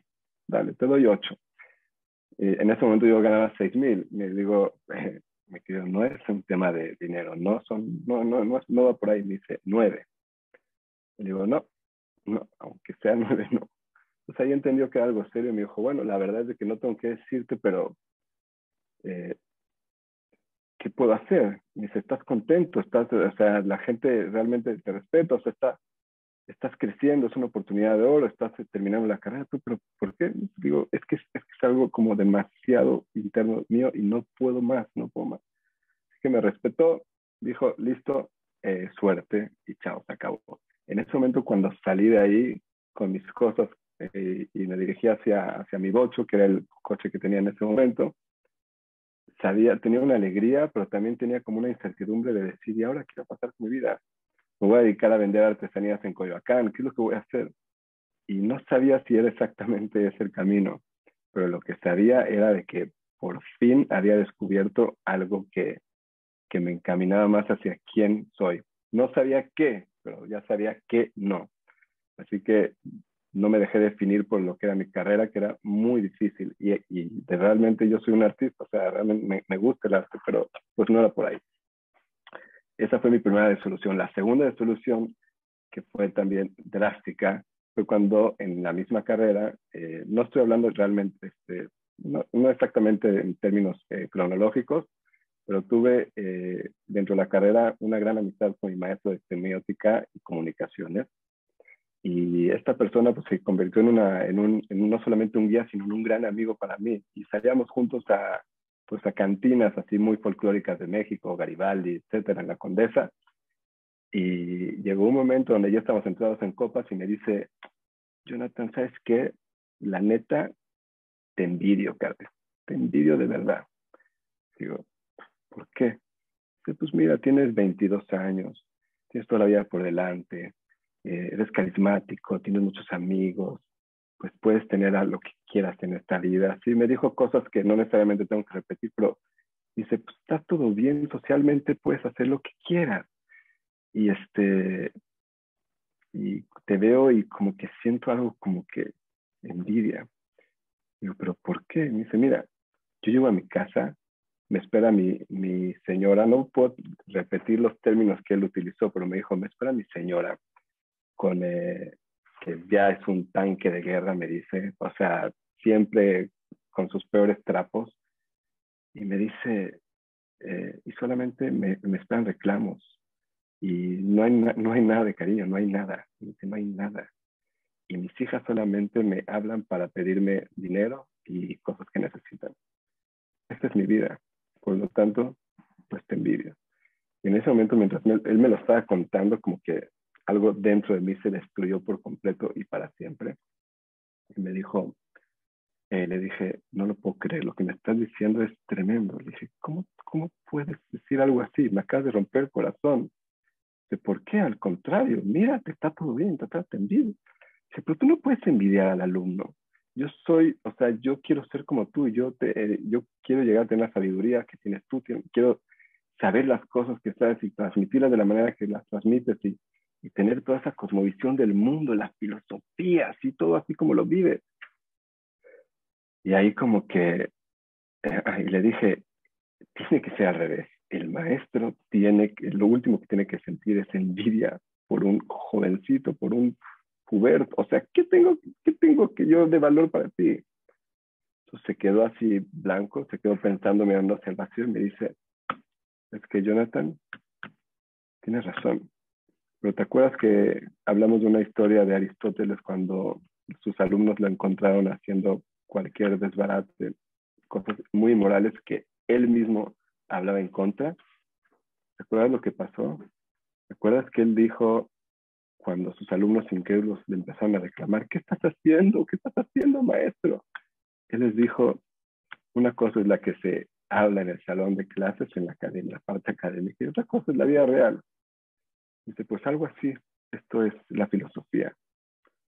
una cosa es lo que yo hablo, lo que yo enseño en las clases, y otra cosa es la vida real. dije, o sea, lo que me está diciendo es de que todo de aquí, de aquí adelante, toda tu vida es, es, una, es patética, porque ya no te esperas nada más que, mm, o sea, ¿de qué sirve la filosofía? ¿De qué sirve ese conocimiento? No hubo contestación y a partir de ese momento se rompió nuestra amistad. O sea, nunca fue lo mismo y bueno, en ese momento, saliendo de ese lugar y así, dije, pues por lo menos otra cosa que ya sé que no va por ahí.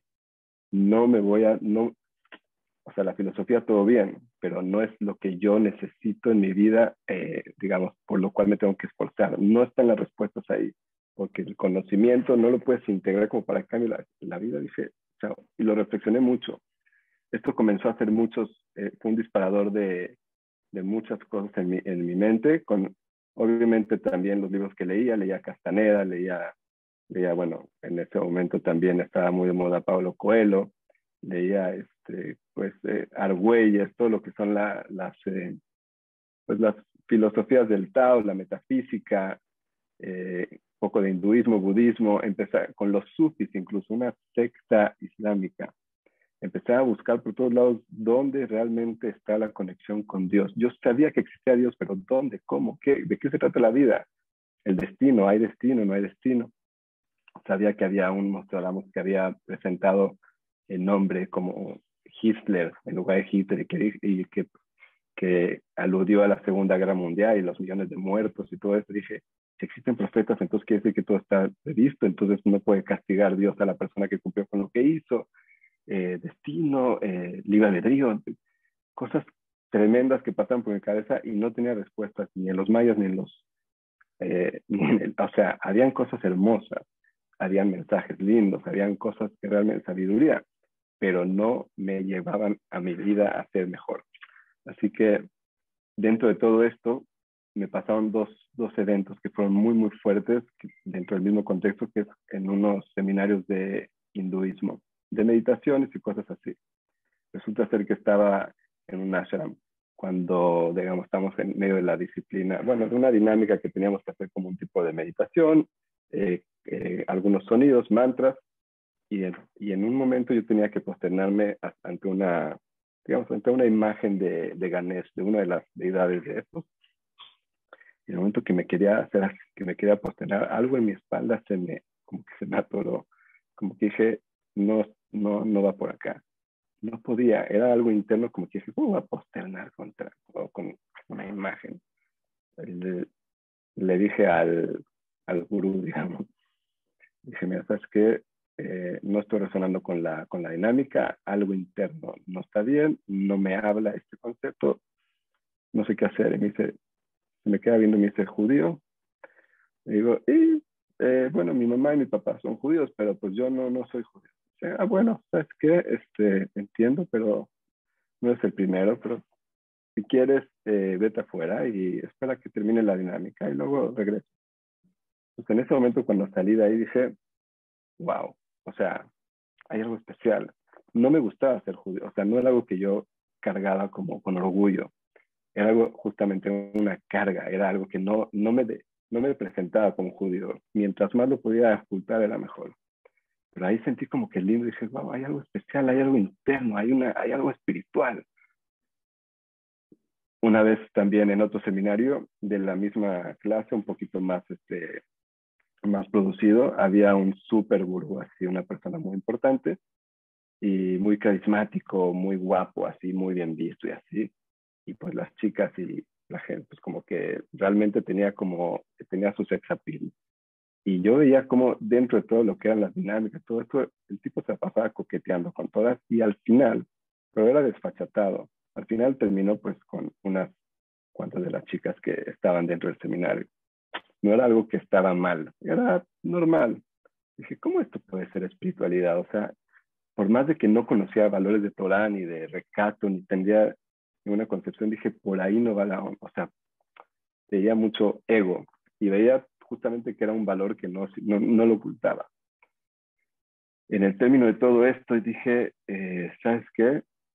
Hay algo que es en la espiritualidad que, que, que me está invitando a algo más. Y sabía que Dios era la razón, pero todo lo que era la, parte interna, todo lo que era el camino, todo lo que era cómo bajaba, eh, lo que iba a pasar en el 2013 con, con, el calendario maya, con el calendario maya que decían que el mundo se iba a destruir o que iba a haber un giro galáctico. ¿Qué hago? ¿Cómo me preparo? No habían respuestas. Así que justamente en ese momento de incertidumbre, cuando empezaba ya como que incluso a tomar decisiones así de medio psicodélicas o incluso subversivas, anarquistas, justamente ahí este, me, me dice una, una persona, ¿por qué no vas con, con un rabino? ¿Qué rabino no quiero? No, no, no me interesa para nada. Me dice, sí, este rabino es increíble, es igual que tú, le gustan todos los, los chamanes y todo. Es muy, muy bueno. Eh, me dice Ralisha Kaufman. Yo dije, eh, no conocía nada, pero accedí para que me dejaran de molestar. Fui a su casa y bueno, eventualmente ahí pasó este, que conocí un shiur, fui a un shiur. En el shiur eh, habló de la filosofía griega contra la filosofía judía. Me encantó. Dije, wow, filosofía judía, existe filosofía judía. No tenía ni la menor idea. Le dije, Rab, me gustaría saber de otras cosas. O sea, en realidad este, tiene sabiduría, me gustaría algo más. Me dice, bueno, vente a mi casa, Shabbat, fui a Shabbat a su casa, le resumo mucho, sí, estoy quitando cosas, pero fui a su casa y cuando fui a su casa en Shabbat, este, ahí vi la primera vez una, lo que sería, lo que sería congruencia, lo que sería dinamismo familiar. Había, bueno, cinco niños, uno más lindo que el otro, todos chiquititos, y este, una gran mesa, la esposa, todo así como, bueno, más invitados, y de pronto en medio de la mesa empiezan a cantar, para mí era como algo como los vikingos, o sea, me sentí una mesa vikinga al principio, dije, ¿por qué están cantando en medio de la, de la cena? ¿Qué tiene que ver? Pero la armonía, todo lo que vi ahí, cómo él, eh, cómo él se acercó a su hijo en el momento que su hijo hizo algo que no era correcto, cómo él encaró la situación, no lo avergonzó, lo llevó a un lado, vi una Itiajasut, una, una forma de relacionarse con el ser humano, conmigo, con los invitados. Le pregunté todas mis cuestiones eh, filosóficas más importantes. Yo estaba sentado al lado de él. Me contestó tres, así de la nada, en una mesa de Shabbat, con todo lo que era lo difícil de la dinámica dentro de una, con toda la gente, los invitados, canciones y todo, ahí así, comiendo, me contestó, no en un, una montaña separado, no, no, ahí me contestó tres, me dijo las otras dos, te invito a que vengas después porque son más profundas. Y bueno, lo demás fue prácticamente historia. Y Hashem ahora estoy acá y esto es todo. Intenté resumirlo, Hashem. Lo hiciste perfecto, en el tiempo perfecto, de la manera perfecta, con los conceptos perfectos y con el hablar de un filosófico Yehudi Baruch Hashem ya enfocado te visualicé de hippie, nunca te había visualizado, no había visto tu historia. Ah, les puedo enseñar, les puedo enseñar las fotos, ¿quieren? Sí, sí, yo quería que enseñes fotos. Ahí les voy a hacer ya, compartir pantalla. Compartir, vamos a ver. Miren, acá estamos. Aquí de 16 años con mis amigos. Si los conocen, pues ya está. Este de aquí, este de aquí también es, es, es hoy en día Brecht. Se llama Joseph Heidenberg. Sí. Ah. Sergio Bromberg. Yo en el momento que descubría todas esas cosas, me acuerdo una frase mucho de, de, Mark Twain que decía justamente que es un mensaje que les quiero decir, que es, un hombre nunca es más veraz que cuando se reconoce a sí mismo como un mentiroso. Yo me daba cuenta de justamente mis mentiras, de las cosas donde, donde no iba. Y, y, me di cuenta también que no me podía definir ni por el trabajo, ni tampoco me podía definir por lo que era la, pues incluso la, la, las ideas, las ideas mismas, pues no tampoco nos definen. Es algo mucho más profundo que es la espiritualidad, es la parte del espíritu, la conexión con Dios. Eso sí es algo muy interno que nos puede ir llevando hacia, si uno realmente busca, nos puede ir llevando a lugares muy profundos y sobre todo muy auténticos. Bueno, ahí les fui enseñando un poquito, esto es cuando era modelo también, a los 21 años, salía en la televisión, en anuncios de Canal 5, de Coca-Cola, Doritos. Miren cómo era una familia normal, ¿no? O sea, mi abuelita, mi hermano, ¿sí? y, y pues yo tenía un poquito más de tintes coloridos. Esto es en Palenque, pueden ver a mi hermano, y ahí este, el outfit. Si, ven un parecido, un parecido con alguien, pues No es contigo. No lo estoy viendo contigo. Qué impresión, la verdad. Pero a veces uno tiene que llegar a ciertas cosas para ayudarnos a subir. Y Baruch Hashem, mira, ¿dónde estás? ¿Qué estás haciendo? ¿En dónde estás viviendo? Tu hermosa familia en el camino de la Torah. Y la verdad, qué, bonita, qué bonito camino, porque cada cosa te fue dejando algo claro. Eso es lo que me encantó. O sea, ya era, esto no es. Y eso te fue guiando y me encantó. Creo que no todos nos encantó. Ojalá, ojalá. Partirlo con nosotros. Que sea para la, elevación de todos. Quizá también para la elevación del alma de mi madre, que es Espíritu Yorset, Ana Sara Bat Miriam, y también para Miriam Bat Sara, y para Fortuna Bat Rachel, y bueno, para todos a Israel. Y también sirva para la refuerzo que se acabe pronto todo el corona y que podamos regresar a nuestras vidas de la mejor manera, obviamente. Bueno, muchas gracias. Todo lo bueno. Chao, chao. Cuídense mucho. Gracias a todos. Tanto que acerques a la gente. Quiero decirles que ahorita Jonathan tiene, tiene, tiene sus videos para acercar a la gente a la Torah y tiene todo un movimiento ahí de Kirú padrísimo. Sigue adelante, que tengas mucha veraja. Muchas gracias. Igualmente para ustedes. Bueno, después de esta historia de hippies, nos vamos a una historia más clínica, más seria, pero, pero llena de milagros. Y para eso tenemos a Miriam, mi querida Miriam Chayo, bienvenida para que nos cuentes la historia del infarto. Bienvenida, Miriamcita. Aquí estamos para escucharte. Qué gusto tenerte aquí, ¿eh? Miriam. Gracias, Linda. Gracias, gracias por recibirme. Gracias por invitarme. Te iba a poner al aire. Ahí, ahí está. Ya llegó el día. Muchas gracias. Muchas gracias. Baruch Hashem, Beshem Hashem, le agradezco a Borolam este momento de poder eh, decir el milagro tan grande que vivimos con mi papá hace casi dos años. Y ojalá que sirva de inspiración a todos para que, ojalá que nadie tenga momentos difíciles, pero si alguien pasa un momento difícil, por más negro y oscuro que se vea, que sepa que hay luz y que Hashem puede ayudar en cualquier circunstancia y a cualquier persona en este mundo. Gracias a las dos, a las dos lindas, son unas reinas las dos, de verdad, que Hashem las bendiga y les mande mucha fuerza, y mucha inteligencia para poder seguir con esto que hacen, que es algo extraordinario. Bueno, esta historia pasó el 20 de enero del 2020. Eh, yo hablé con mi papá, como hablo todos los días, gracias a Dios. Todo normal, se sentía normal. Hola, pa, ¿cómo estás? Me dice, oye, voy a comer en el carboncito con tu hermano en Polanco. ¿Quieres venir? Le digo, pa, la verdad estoy un poco cansada este, no estoy segura, volvimos a hablar por ahí de las 2 de la tarde y me dijo, me volvió a decir, ¿vienes? Le digo, la verdad, no, pa, no puedo, estoy con los niños, etcétera. Entonces, eh, estoy en mi casa con los niños y de pronto suena el teléfono, eran como las 3 y cuarto de la tarde, me contesto el teléfono y oigo una voz que apenas estoy pudiendo reconocer por los gritos, se está muriendo, se está muriendo. digo, ¿quién se está muriendo? ¿Quién habla? ¿Quién se está muriendo? Y escuché que era mi hermana Olga. Me dice, se está muriendo mi papá. Le digo, ¿cómo que se está muriendo mi papá?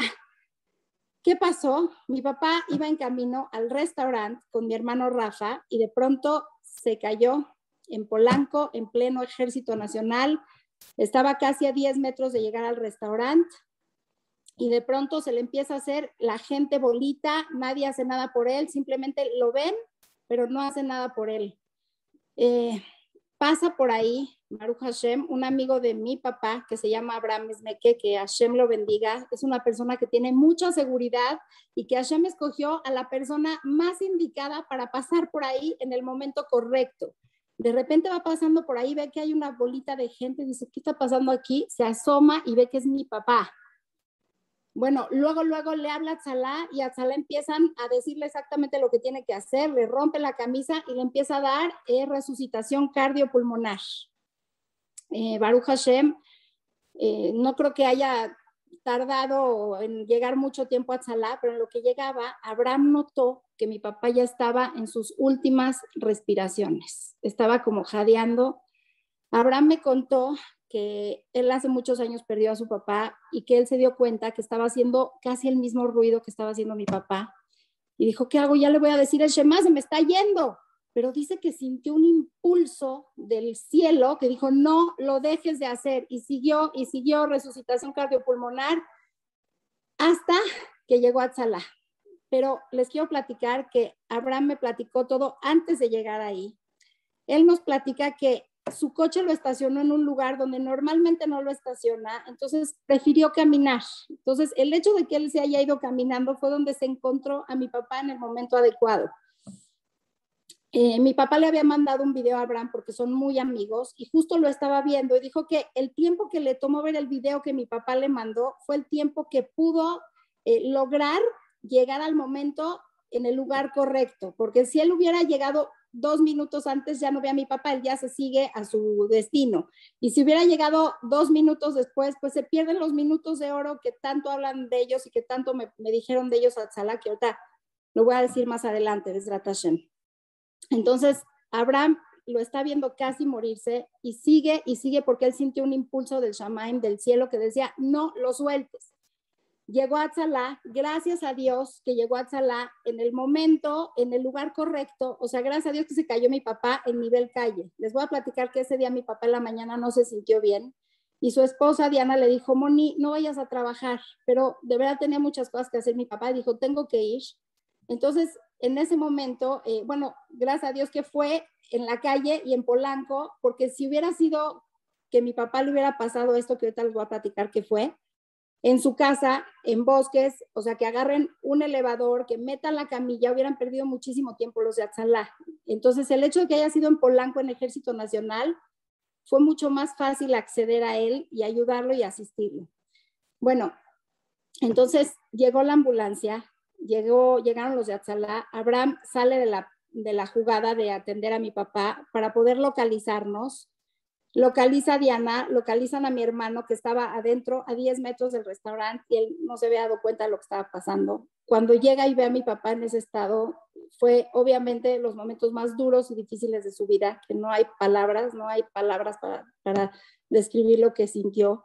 Él nada más veía y bueno, aquí entra lo que platican todos los de Atzalá, eh, al final les voy a leer una carta que mi hermano describe con más claridad qué fue lo que dijeron los de Atzalá, pero lo están tratando de reanimar porque mi papá no tenía ni pulso ni latido cardíaco, nada, ni pulso ni latido cardíaco, están dándole y dándole. Y mi hermano en su momento de desesperación escuchó que le, dije, que le dijeron, ¿a qué comunidad perteneces? Porque la llamada siguiente ya era la Hebra Kadisha, porque mi papá literalmente estaba muerto. Los de Atzalá hicieron todo lo que pudieron para reanimarlo. La verdad es que estuvieron cerca de 40 minutos y eso está comprobado por los de Atzalá, cerca de 40 minutos, o sea, es muchísimo tiempo, sin pulso y sin latido. Eh, el Salo Dahab, que es uno de, las, de los de Atzalá, me platicó que hay un aparato que se llama Lucas, que es un aparato que se les pone a, a las personas en este estado para darles electroshocks y que las personas pues reaccionen. Pero para que funcione Lucas, el corazón tiene que estar vibrando, aunque sea poquitito. Pues les platico que Lucas no funcionó porque estaba súper, súper mal. Mi papá no estaba vibrando nada su corazón, literalmente estaba muerto. Cuando ya pasaron los minutos, en esos minutos que lo tratan de reanimar, pues Diana, su esposa, se empieza a mover, a conseguir un doctor para que llegue mi papá al hospital. Estaban a, a una cuadra del hospital, eh, Baruch Hashem también es otro de los milagros, estaban a una cuadra del hospital español y ellos ya estaban en camino para allá. Entonces Diana buscó un, un, eh, un cardiólogo y justamente cuál le recomiendan el doctor López Cuellar que está en el hospital español. Este, y justamente ese día él estaba ahí, estaba prácticamente disponible para poder bajar y atender a mi papá. Pero aquí tenemos un tema, mi papá está muerto, mi papá no regresa, no reacciona y ellos están estacionados afuera de, de Atzalá, perdón, afuera de, de, urgencias del hospital español, porque si metían a mi papá y Dios no lo quiera, él no regresaba, pues es, un, es muy difícil, se meten en muchos problemas para sacarlo del hospital. En el momento en que lo van a desconectar, me contó Jacob Betech, otro de los de Atzalá, me dice, Miriam, lo estoy por desconectar, dijimos últimos 30 segundos, llevamos 40 minutos tratando de regresar al Señor y no regresa. O sea, yo entiendo que la vida es muy valiosa, pero todo tiene un límite. Entonces lo empiezan a desconectar, tocan el pulso y en ese momento siente pulso de mi papá. Gracias a Dios. Yo les platico que en ese inter yo estoy en camino al hospital, con mis hijos, no estaba en condiciones de manejar para nada y yo en el camino iba rezando, sentía la presencia de Dios conmigo porque son momentos que, la no se los deseo a nadie, pero son momentos que también está Hashem cerca de uno de una forma impresionante. Yo sentía que Dios iba conmigo en el coche. Yo le iba diciendo, Dios mío, yo estaba, de verdad, estaba en otra dimensión. Decía, Dios mío, yo sé que la ley de la vida es que los padres se tienen que ir antes que los hijos y eso es lo que debe de ser, pero no estoy lista para que te lleves a mi papá. Te lo pido, por favor, no te lo lleves, déjamelo, déjamelo, déjamelo. Y así yo iba todo el tiempo rezando y hablando con Hashem meten a mi papá al hospital, llegamos nosotros detrás de él, gracias a Dios ya estaba el, cardiólogo esperando ahí a mi papá. Cuando lo veo, digo, no, no, Hashem, no puede ser posible que acabo de hablar con mi papá hace una hora y media y lo encuentro en este estado, sus ojos abiertos, viendo al techo, mirada totalmente perdida. O sea, le hablábamos, pues obviamente no nos contestaba, no reaccionaba, Tenía pulso, tenía latido muy mal, estaba muy mal, pero gracias a Dios estaba vivo, regresó, regresó después de 40 minutos. Se lo meten hacerle, a ver qué está pasando con su corazón, a ver si tenía arterias tapadas, a ver qué estaba pasando. Lo meten y eh, se dan cuenta que sus arterias están totalmente permeables, no fue un infarto, fue un paro cardíaco tremendo. Bueno, en ese inter que se meten a mi papá, les quiero decir que les vuelvo a repetir, son momentos muy duros, pero Hashem está con uno y va mandando rayitos de esperanza, rayitos de luz para sostener a la persona porque es muy difícil, esas pruebas son muy difíciles. De repente veo entrar a lo lejos a, un tío mío que ha pasado por momentos muy duros también, la verdad, ha pasado por infartos, ha pasado por derrames cerebrales y lo veo caminando y así fue como un mensaje de Dios de decir, a ver, a ver, él está bien, se salvó de mil cosas, mi papá va a estar bien, yo estoy segura que Hashem lo va a sacar adelante y va a estar bien. La verdad, en ese momento siempre me han dicho y siempre lo he tenido muy presente que en momentos difíciles hay que hacer las tres T's, Teshuvah, Tefilá y Tzedaká. Obviamente, siempre han dicho que es una segula muy fuerte la Tzedaká. dije que iba a dar una Tzedaká. Este, hice Teshuvah, sí hice un cambio eh, personal y también di, este, estaba rezando muchísimo, muchísimo Teilim por mi papá. El apoyo de la gente fue algo de verdad estoy segura que esos Teilim de cada uno y uno hicieron lo suyo tremendamente. Bueno, seguimos en la parte de mi papá que entra, este, sale el doctor y dice, la verdad, no, están sus arterias permeables, no sabemos qué fue lo que pasó. Teníamos muchísimo miedo nosotros porque 40 minutos sin que llegara sangre al oxígeno son cosas, o sea, fuera de nuestro entendimiento. Yo decía, Hashem, ¿cómo? O sea, ¿cómo? ¿Cómo?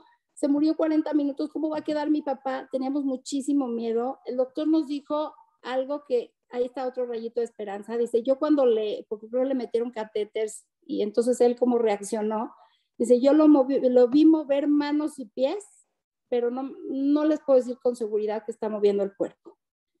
Entonces, ahí como que teníamos un poquito más de esperanza, siguió pasando, pasaron las horas, estaba en terapia intensiva, salió el, el doctor de terapia intensiva y nos dijo, la verdad, no creemos que su papá va a pasar la noche. Tiene una neumonía fuertísima, tiene una diarrea incontrolable y mucha calentura. Y su presión no la estamos pudiendo controlar. Mi papá ya es un señor, o sea, no es, no es tan grande, pero pues que vive hasta 120 años, ya, ya tiene 78 años.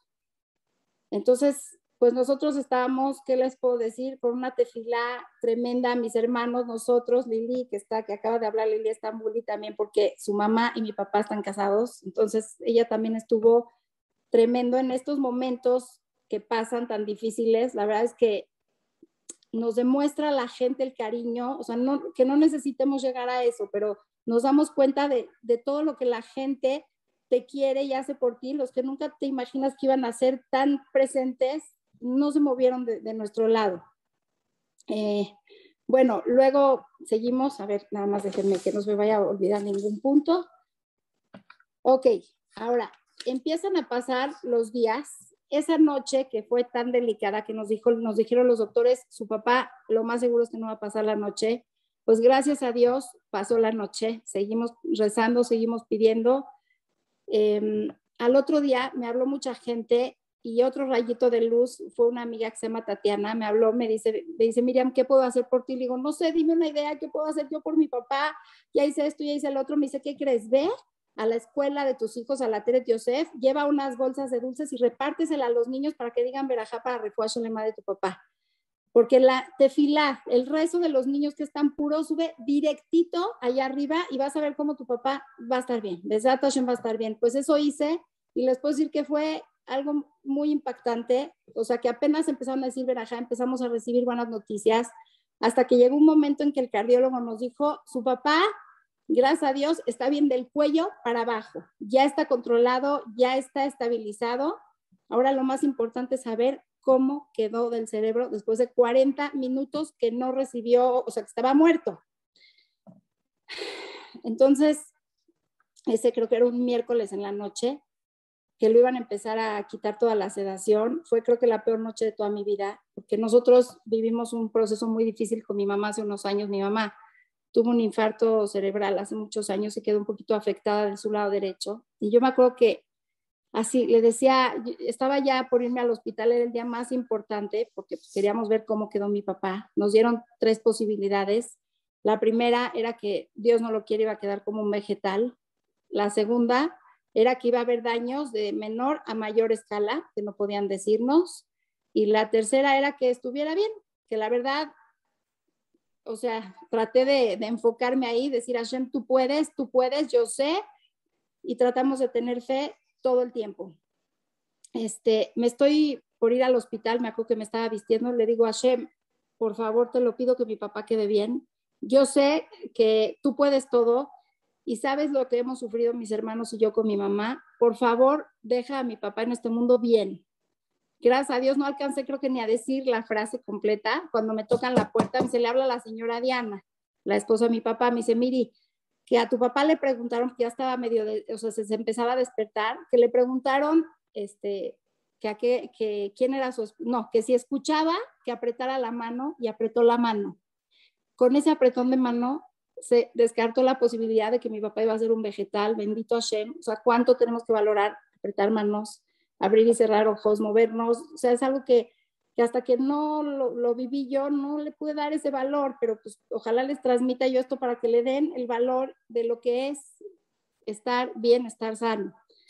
Siguieron pasando los días y gracias a Dios, este, se empezó a despertar un poquito más mi papá, ya le empezaron a preguntar cómo se llama tu esposa y dijo Diana, pero aquí algo va muy, algo muy interesante cuando yo, yo estaba junto a mi papá, cuando cada vez se le iba un poquito más la sedación, justo estuve con él, abre los ojos y me empieza a preguntar, me dice, oye, hija, así está, o sea, está un poquito confuso lo que hablaba, pero le entendí. Me dice, hija, ¿dónde está tu tío Jacobo? Le digo, pa, mi tío Jacobo ya se murió hace muchísimos años, hace como 12 años ya se murió mi tío Jacobo se puso a llorar como si lo hubiera visto hace un minuto. O sea, se ve que en esos 40 minutos que mi papá no estuvo en este mundo, se fue para arriba y seguro vio a sus familiares, porque creo que está escrito que cuando la persona se va de este mundo lo reciben los familiares, y ahí está, ahí está que sí es cierto.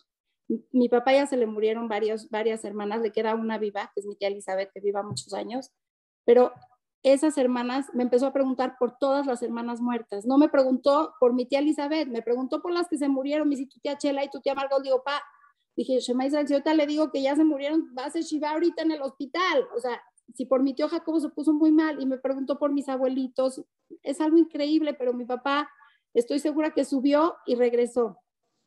Gracias a Dios, eh, se, mejoró mi papá, les quiero decir que es un milagro muy grande, eh, mi papá está bien, está mejor que antes. Les quiero leer la carta que escribió eh, mi hermano Rafa cuando vinieron los de Atzalá, porque la verdad fue un caso inédito. No creo que los de Atzalá vayan a visitar a todos sus a todos sus pacientes después de que salen del hospital, pero este fue un caso tan, tan impactante que fueron varios de Atzalá. Ahorita al final les vamos a enseñar la, la foto y les voy a leer la carta que escribió mi hermano el día que fueron los de Atzalá a su casa. Hoy mi papá tuvo la oportunidad de recibir en su casa a los miembros y extraordinarios seres humanos de Atzalá, que hace casi un mes le salvaron la vida. Platicando con ellos la experiencia que se vivió aquel día y que tienen muy presente por lo inédito del caso, más allá de todas las circunstancias que se conjuntaron para que mi papá sobreviviera, así como también las oportunas intervenciones de Abraham Esmeque y del paramédico de Atzalá, además de confirmar la sensibilidad y el enorme corazón de estas grandes personas, con quienes en momentos muy difíciles Fui testigo del valor que le dan a la vida, más allá que si se tratara de la vida de la suya misma o de alguien muy cercano, representando con excelencia a una de las mejores instituciones con que cuenta la comunidad. Nos confirmaron hechos del evento como que ellos estimaban que hubieran insistido por revivirlo aproximadamente 30 segundos más, porque ya lo habían dado todo. Hicieron comentarios como que ganarse la lotería es más probable que haber superado este evento que en el caso de alguno de ellos con más de siete años en la institución, es el milagro más grande que les ha tocado experimentar con cientos o hasta miles de emergencias atendidas. Conforme pasan los días y porque somos humanos, fallamos. Fallamos constantemente y nos olvidamos de los milagros y de muchos, muchos otros que ni siquiera nos damos cuenta que existen, dando todo por hecho y, de los que Dios nos da la oportunidad de ser testigos con gran, claridad. Yo que estuve presente en la emergencia, por lo delicado del asunto, perdí en ese momento la noción del tiempo y supuse que el paro había sido aproximadamente de 15 minutos, pero los de Atzalá confirmaron que fue cerca de 40 minutos los que duró el paro. Dicen que me preguntaron en algún momento a qué comunidad pertenecía, porque la siguiente llamada era con la Jebra Kadisha. La verdad, ya no lo recuerdo.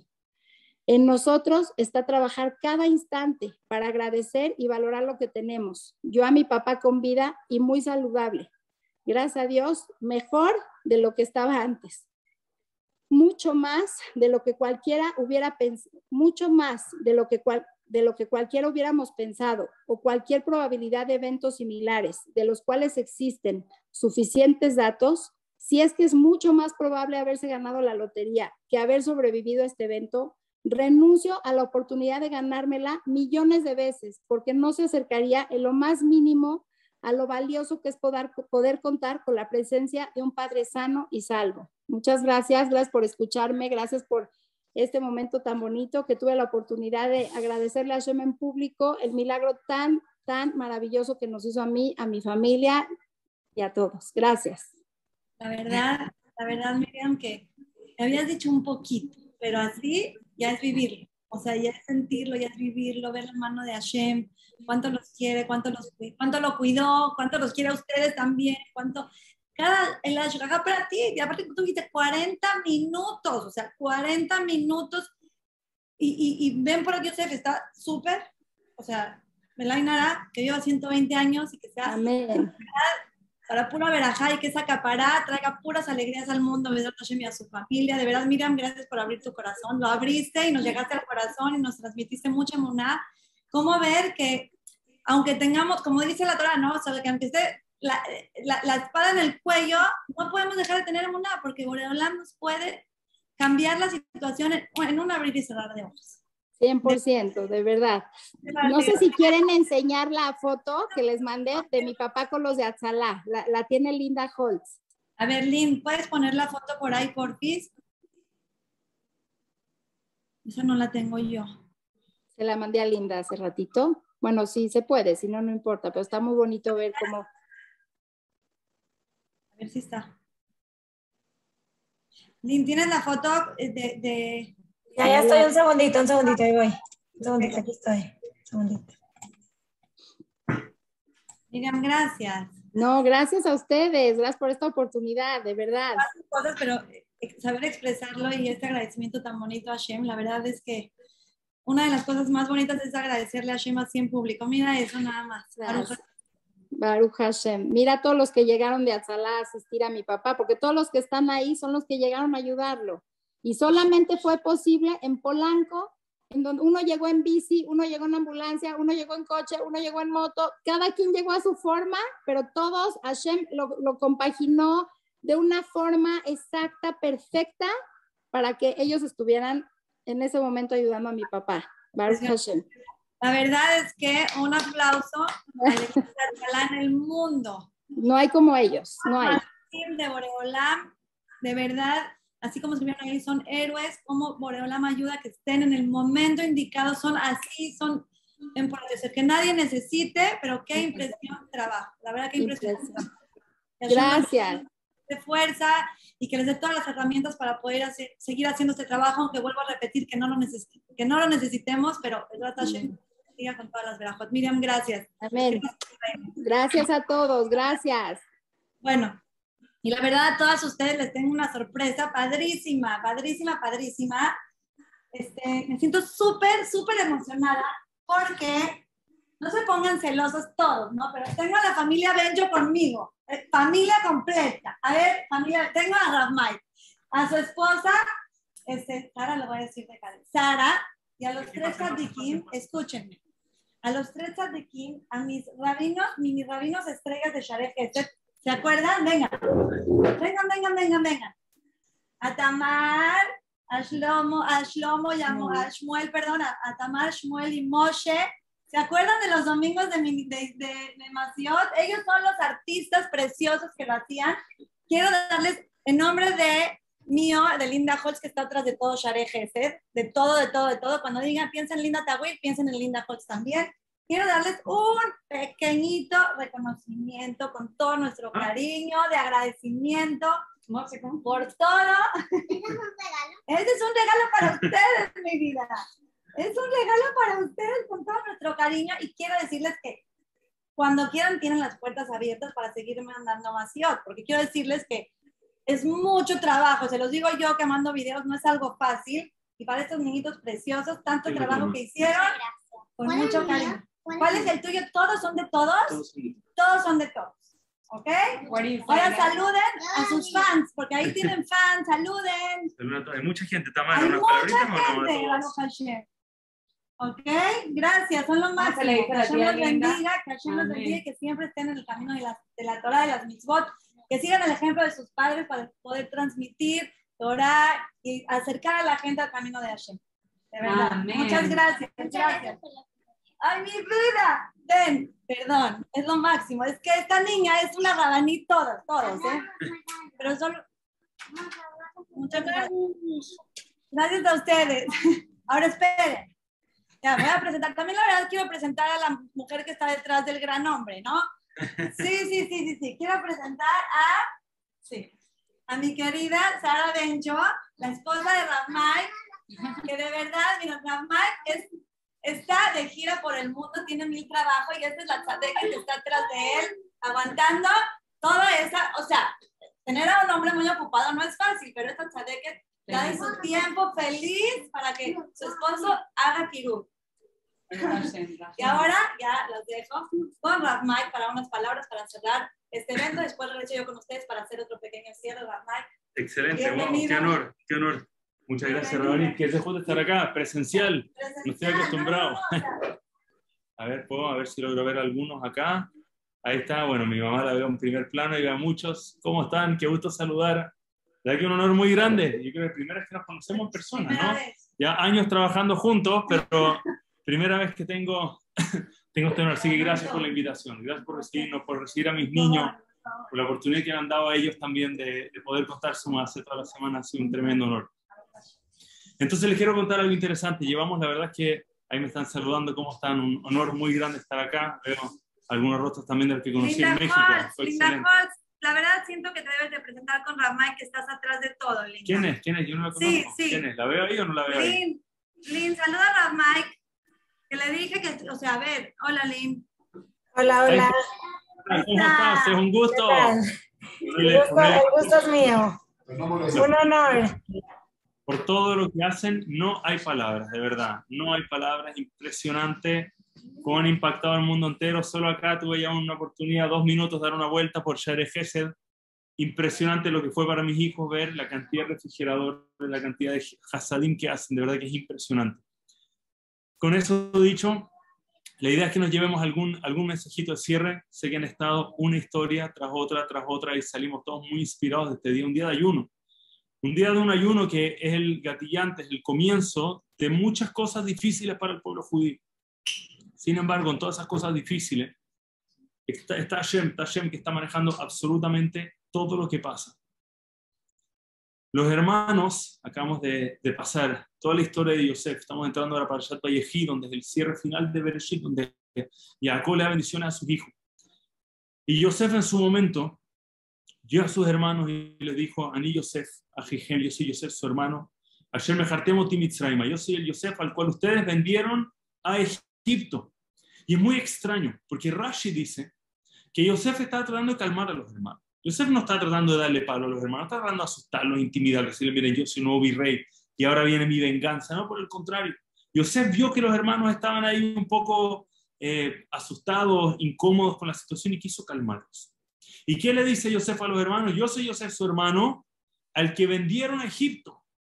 ¿Cómo eso lo va a calmar? Yo soy Yosef, al que vendieron a Egipto. Eso es lo que le vas a recordar a los hermanos. Tal vez todavía tiene una esperanza, mira, tal vez se olvidó, tal vez no se acuerda de lo que pasó. No, yo soy Yosef, al que vendieron a Egipto. ¿Cómo se lo va a calmar? Hace muchos años atrás, hay varios comentaristas que traen esto. La primera vez que lo escuché fue en mi rabino en Baltimore, hace, no sé, 20 años atrás. Rav Kalman nos enseñó que Yosef entendió que el miedo de los hermanos era un miedo muy específico. Ellos vieron, cuando vieron el rostro de Yosef, vieron la pureza que había en el tzadik era Yosef. El Midrash, de hecho, dice que Yosef tenía la cara idéntica a su padre Jacob, es decir, el, rostro en el judaísmo, panim igual a pnim, representa lo que, hay, lo que hay adentro, el interior. Ellos entendían que al ver el rostro de su padre significa que tenía el nivel, este nivel espiritual, era alguien muy fuerte, muy elevado. Y los hermanos pensaron algo y les dio mucho miedo. Dijeron, mira, si este Yosef, a pesar de que creció en Egipto, a pesar de todas las cosas malas que le hicimos pasar, a pesar de los desafíos de haber estado en un lugar de impureza, de haber estado eh, con todo el episodio de la esposa de Potifar, con todo lo que pasó, así llegó a ser Yosef. Imagínense cuánto mejor, cuánto más elevado hubiese sido Yosef si hubiese crecido al lado de Jacob vino, de Jacob nuestro padre, hubiese llegado a otro nivel, hubiese sido otra persona, hubiese sido el más elevado del mundo. Y cuando Yosef vio la angustia de los hermanos, ¿qué hicimos? ¿Cómo detuvimos a alguien tan sandic de llegar a su máximo potencial? De uno los quiso calmar. ¿Y qué les dice? No se equivoquen, les dice. No hagan ese error de cálculo. ¿Saben por qué yo soy Yosef? Este Yosef, su hermano que están viendo, solamente porque ustedes me vendieron a Egipto. Ni Yosef, ayer me solamente porque me vendieron a Egipto, porque pasamos por estos desafíos, porque pasamos por estas dificultades. Eso es lo que logró que yo llegué a ser Yosef. Si usted no me hubiese vendido acá, yo nunca hubiese llegado a este nivel. Ahí está Rabanit con mi hija, lo máximo, lo máximo. Solamente por esa razón llegué a este nivel, no se sientan mal. Cada paso por el que yo pasé fue para bien. Cada paso ayer me lo puso para bien.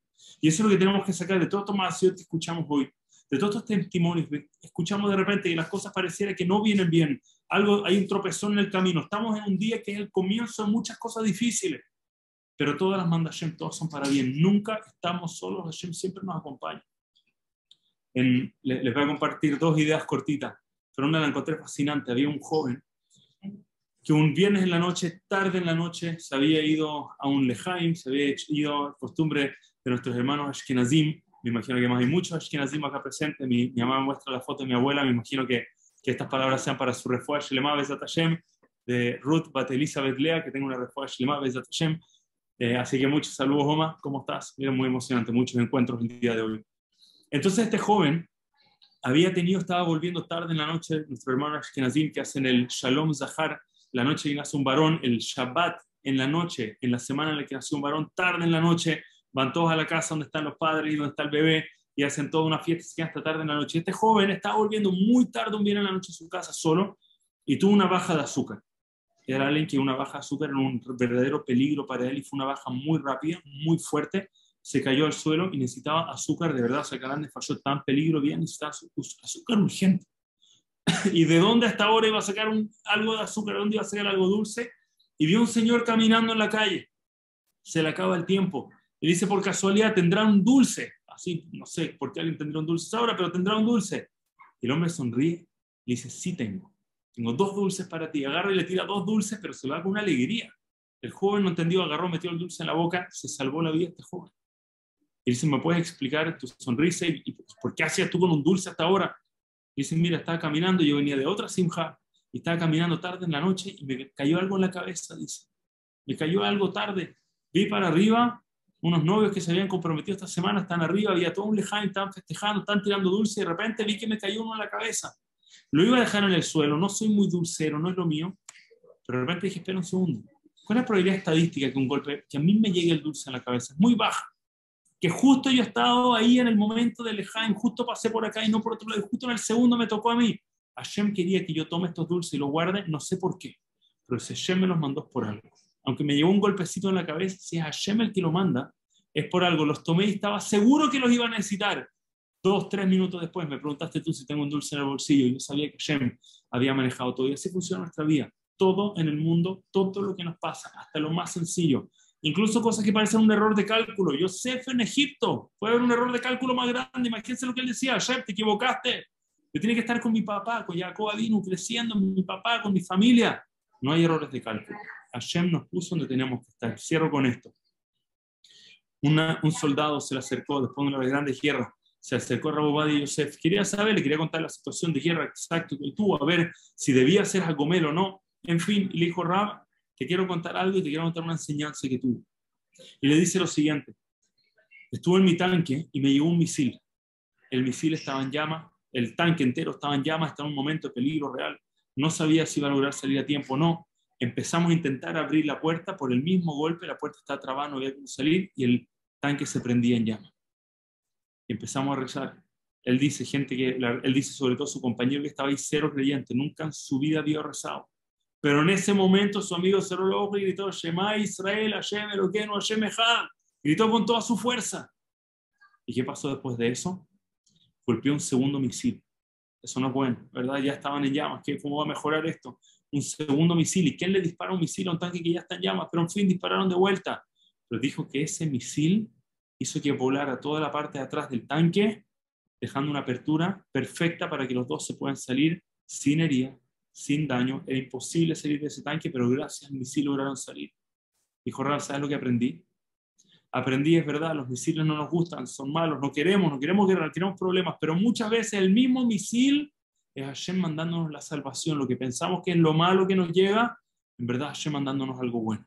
Y yo creo que ese es el mensaje que todo lo que pasamos de nuevo en un día donde comienzan cosas difíciles, no estamos conmemorando un día de alegría, un día donde pasan cosas buenas, el comienzo de muchas cosas malas, pero entendemos que Hashem es el que lo está mandando. Entendemos que a pesar de que tal vez es amargo, que no entendemos todo lo que pasa, todo viene de Hashem y todo es para bien.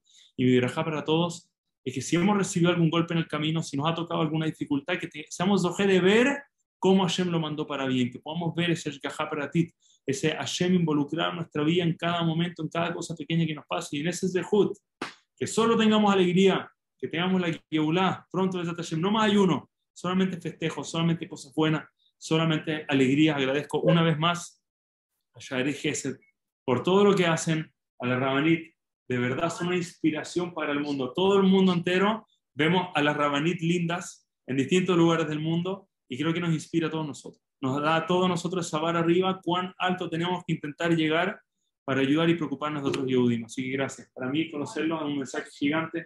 A ti, a, a Rabarón, a todos, de verdad, es una inspiración. Muchas gracias a todos. Muy buen día. Hazak muchísimas gracias. Le dejo, le dejo el puesto. Muchas gracias. Gusto muy grande. Muchas gracias. Gracias por todo. Gracias. Me encantó todo lo bueno. Muchas gracias. Para más cosas. Bye. Ay, la verdad les voy a ser sincera, no escuché las palabras de Ramay, pero estoy segura que están hermosas. No escuché porque estaba con los niños despidiéndome y enseñándoles Shareh Hesed Baruch Hashem, pero si viene de Ramay, Baruch Hashem, son palabras que seguro nos llegaron al corazón. Quiero cerrar de forma rápida y breve. Eh, bueno, primero que nada agradeciéndole a Hashem por esta oportunidad. De verdad que qué tarde, qué tarde, ¿no? De verdad que eh, por eso los jajamim nos dicen tanto que le contemos historias a nuestros hijos, y historias verdaderas que le pasaron así a gente, porque no hay nada que nos enseñe más, no hay nada que nos, nos, nos inspire más que una historia. La gente nos puede decir 10.000 palabras y pueden haber shiurim, pero una historia de verdad que no, inspiracional nos llega al corazón y nos hace ver las cosas de diferente manera. ¿Por qué? Porque estamos viendo que al que está enfrente le pasó, porque ya lo vivió, porque no nada más me está diciendo, lo vivió, lo pasó y, y, y, sucedió. Entonces, tenemos que aprender de esas historias, a sacar siempre de Hashem lo bueno, a llevarnos, no nada más decir qué bonita, sino qué tanto puedo aprender de esta tarde tan hermosa.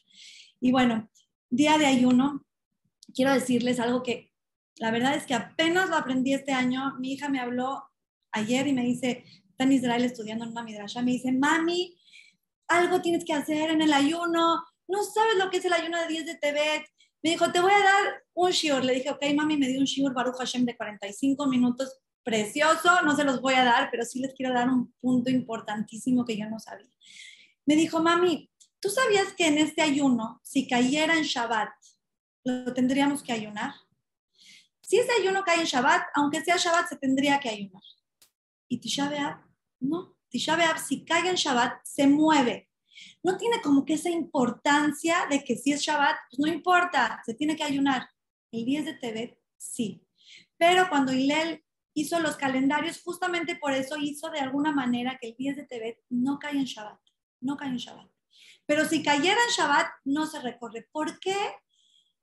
Si en, el, en Tisha B'Av se destruyó el Betamigdash, se destruyó el Betamigdash, ¿por qué el 10 de Tebet se ve que tiene más importancia, que tiene más fuerza, que tenemos que ponerle más, más corazón, más vivirlo? ¿Por qué? Porque el 10 de Tebet es el Rosh Hashanah, escuchen qué precioso, es el Rosh Hashanah del Betamigdash. Es el día en donde se juzga si va a llegar o no el, el, el Mashiach, si se va a reconstruir este año el Betamigdash. ¿Cuándo se juzga? El 10 de Tebet.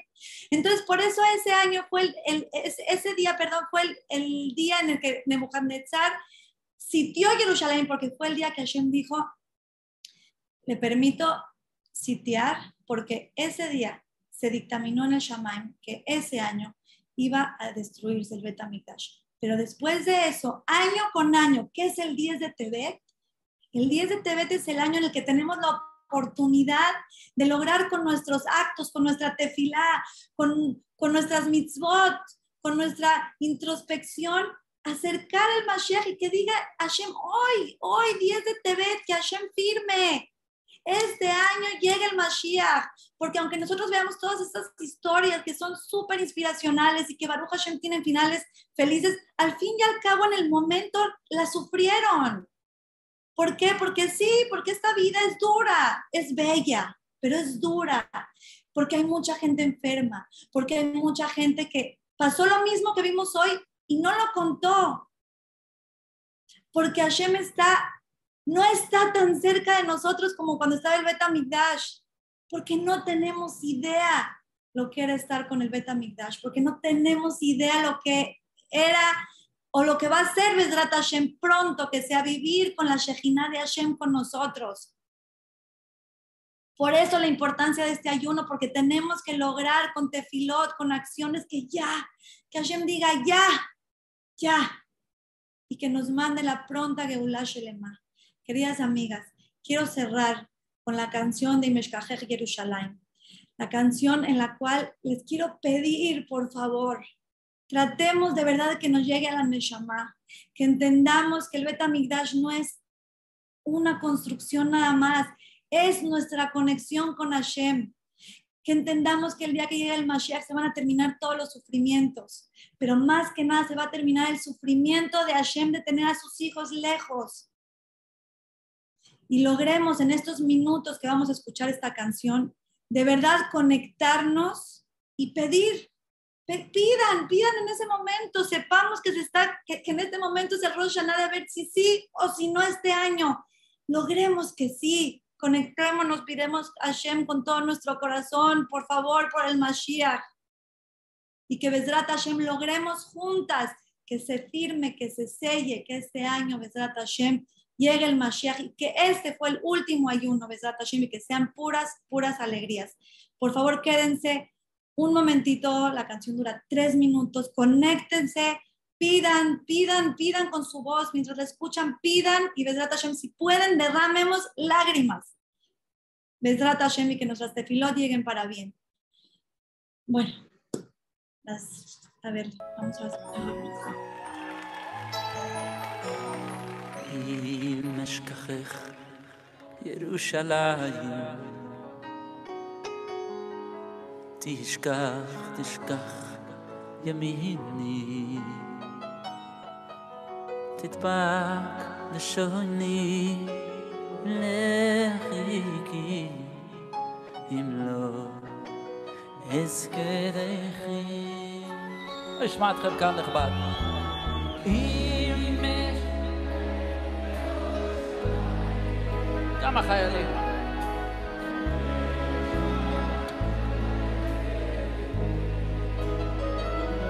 נחל החרדי של חיילי צה"ל, תודה רבה לכם.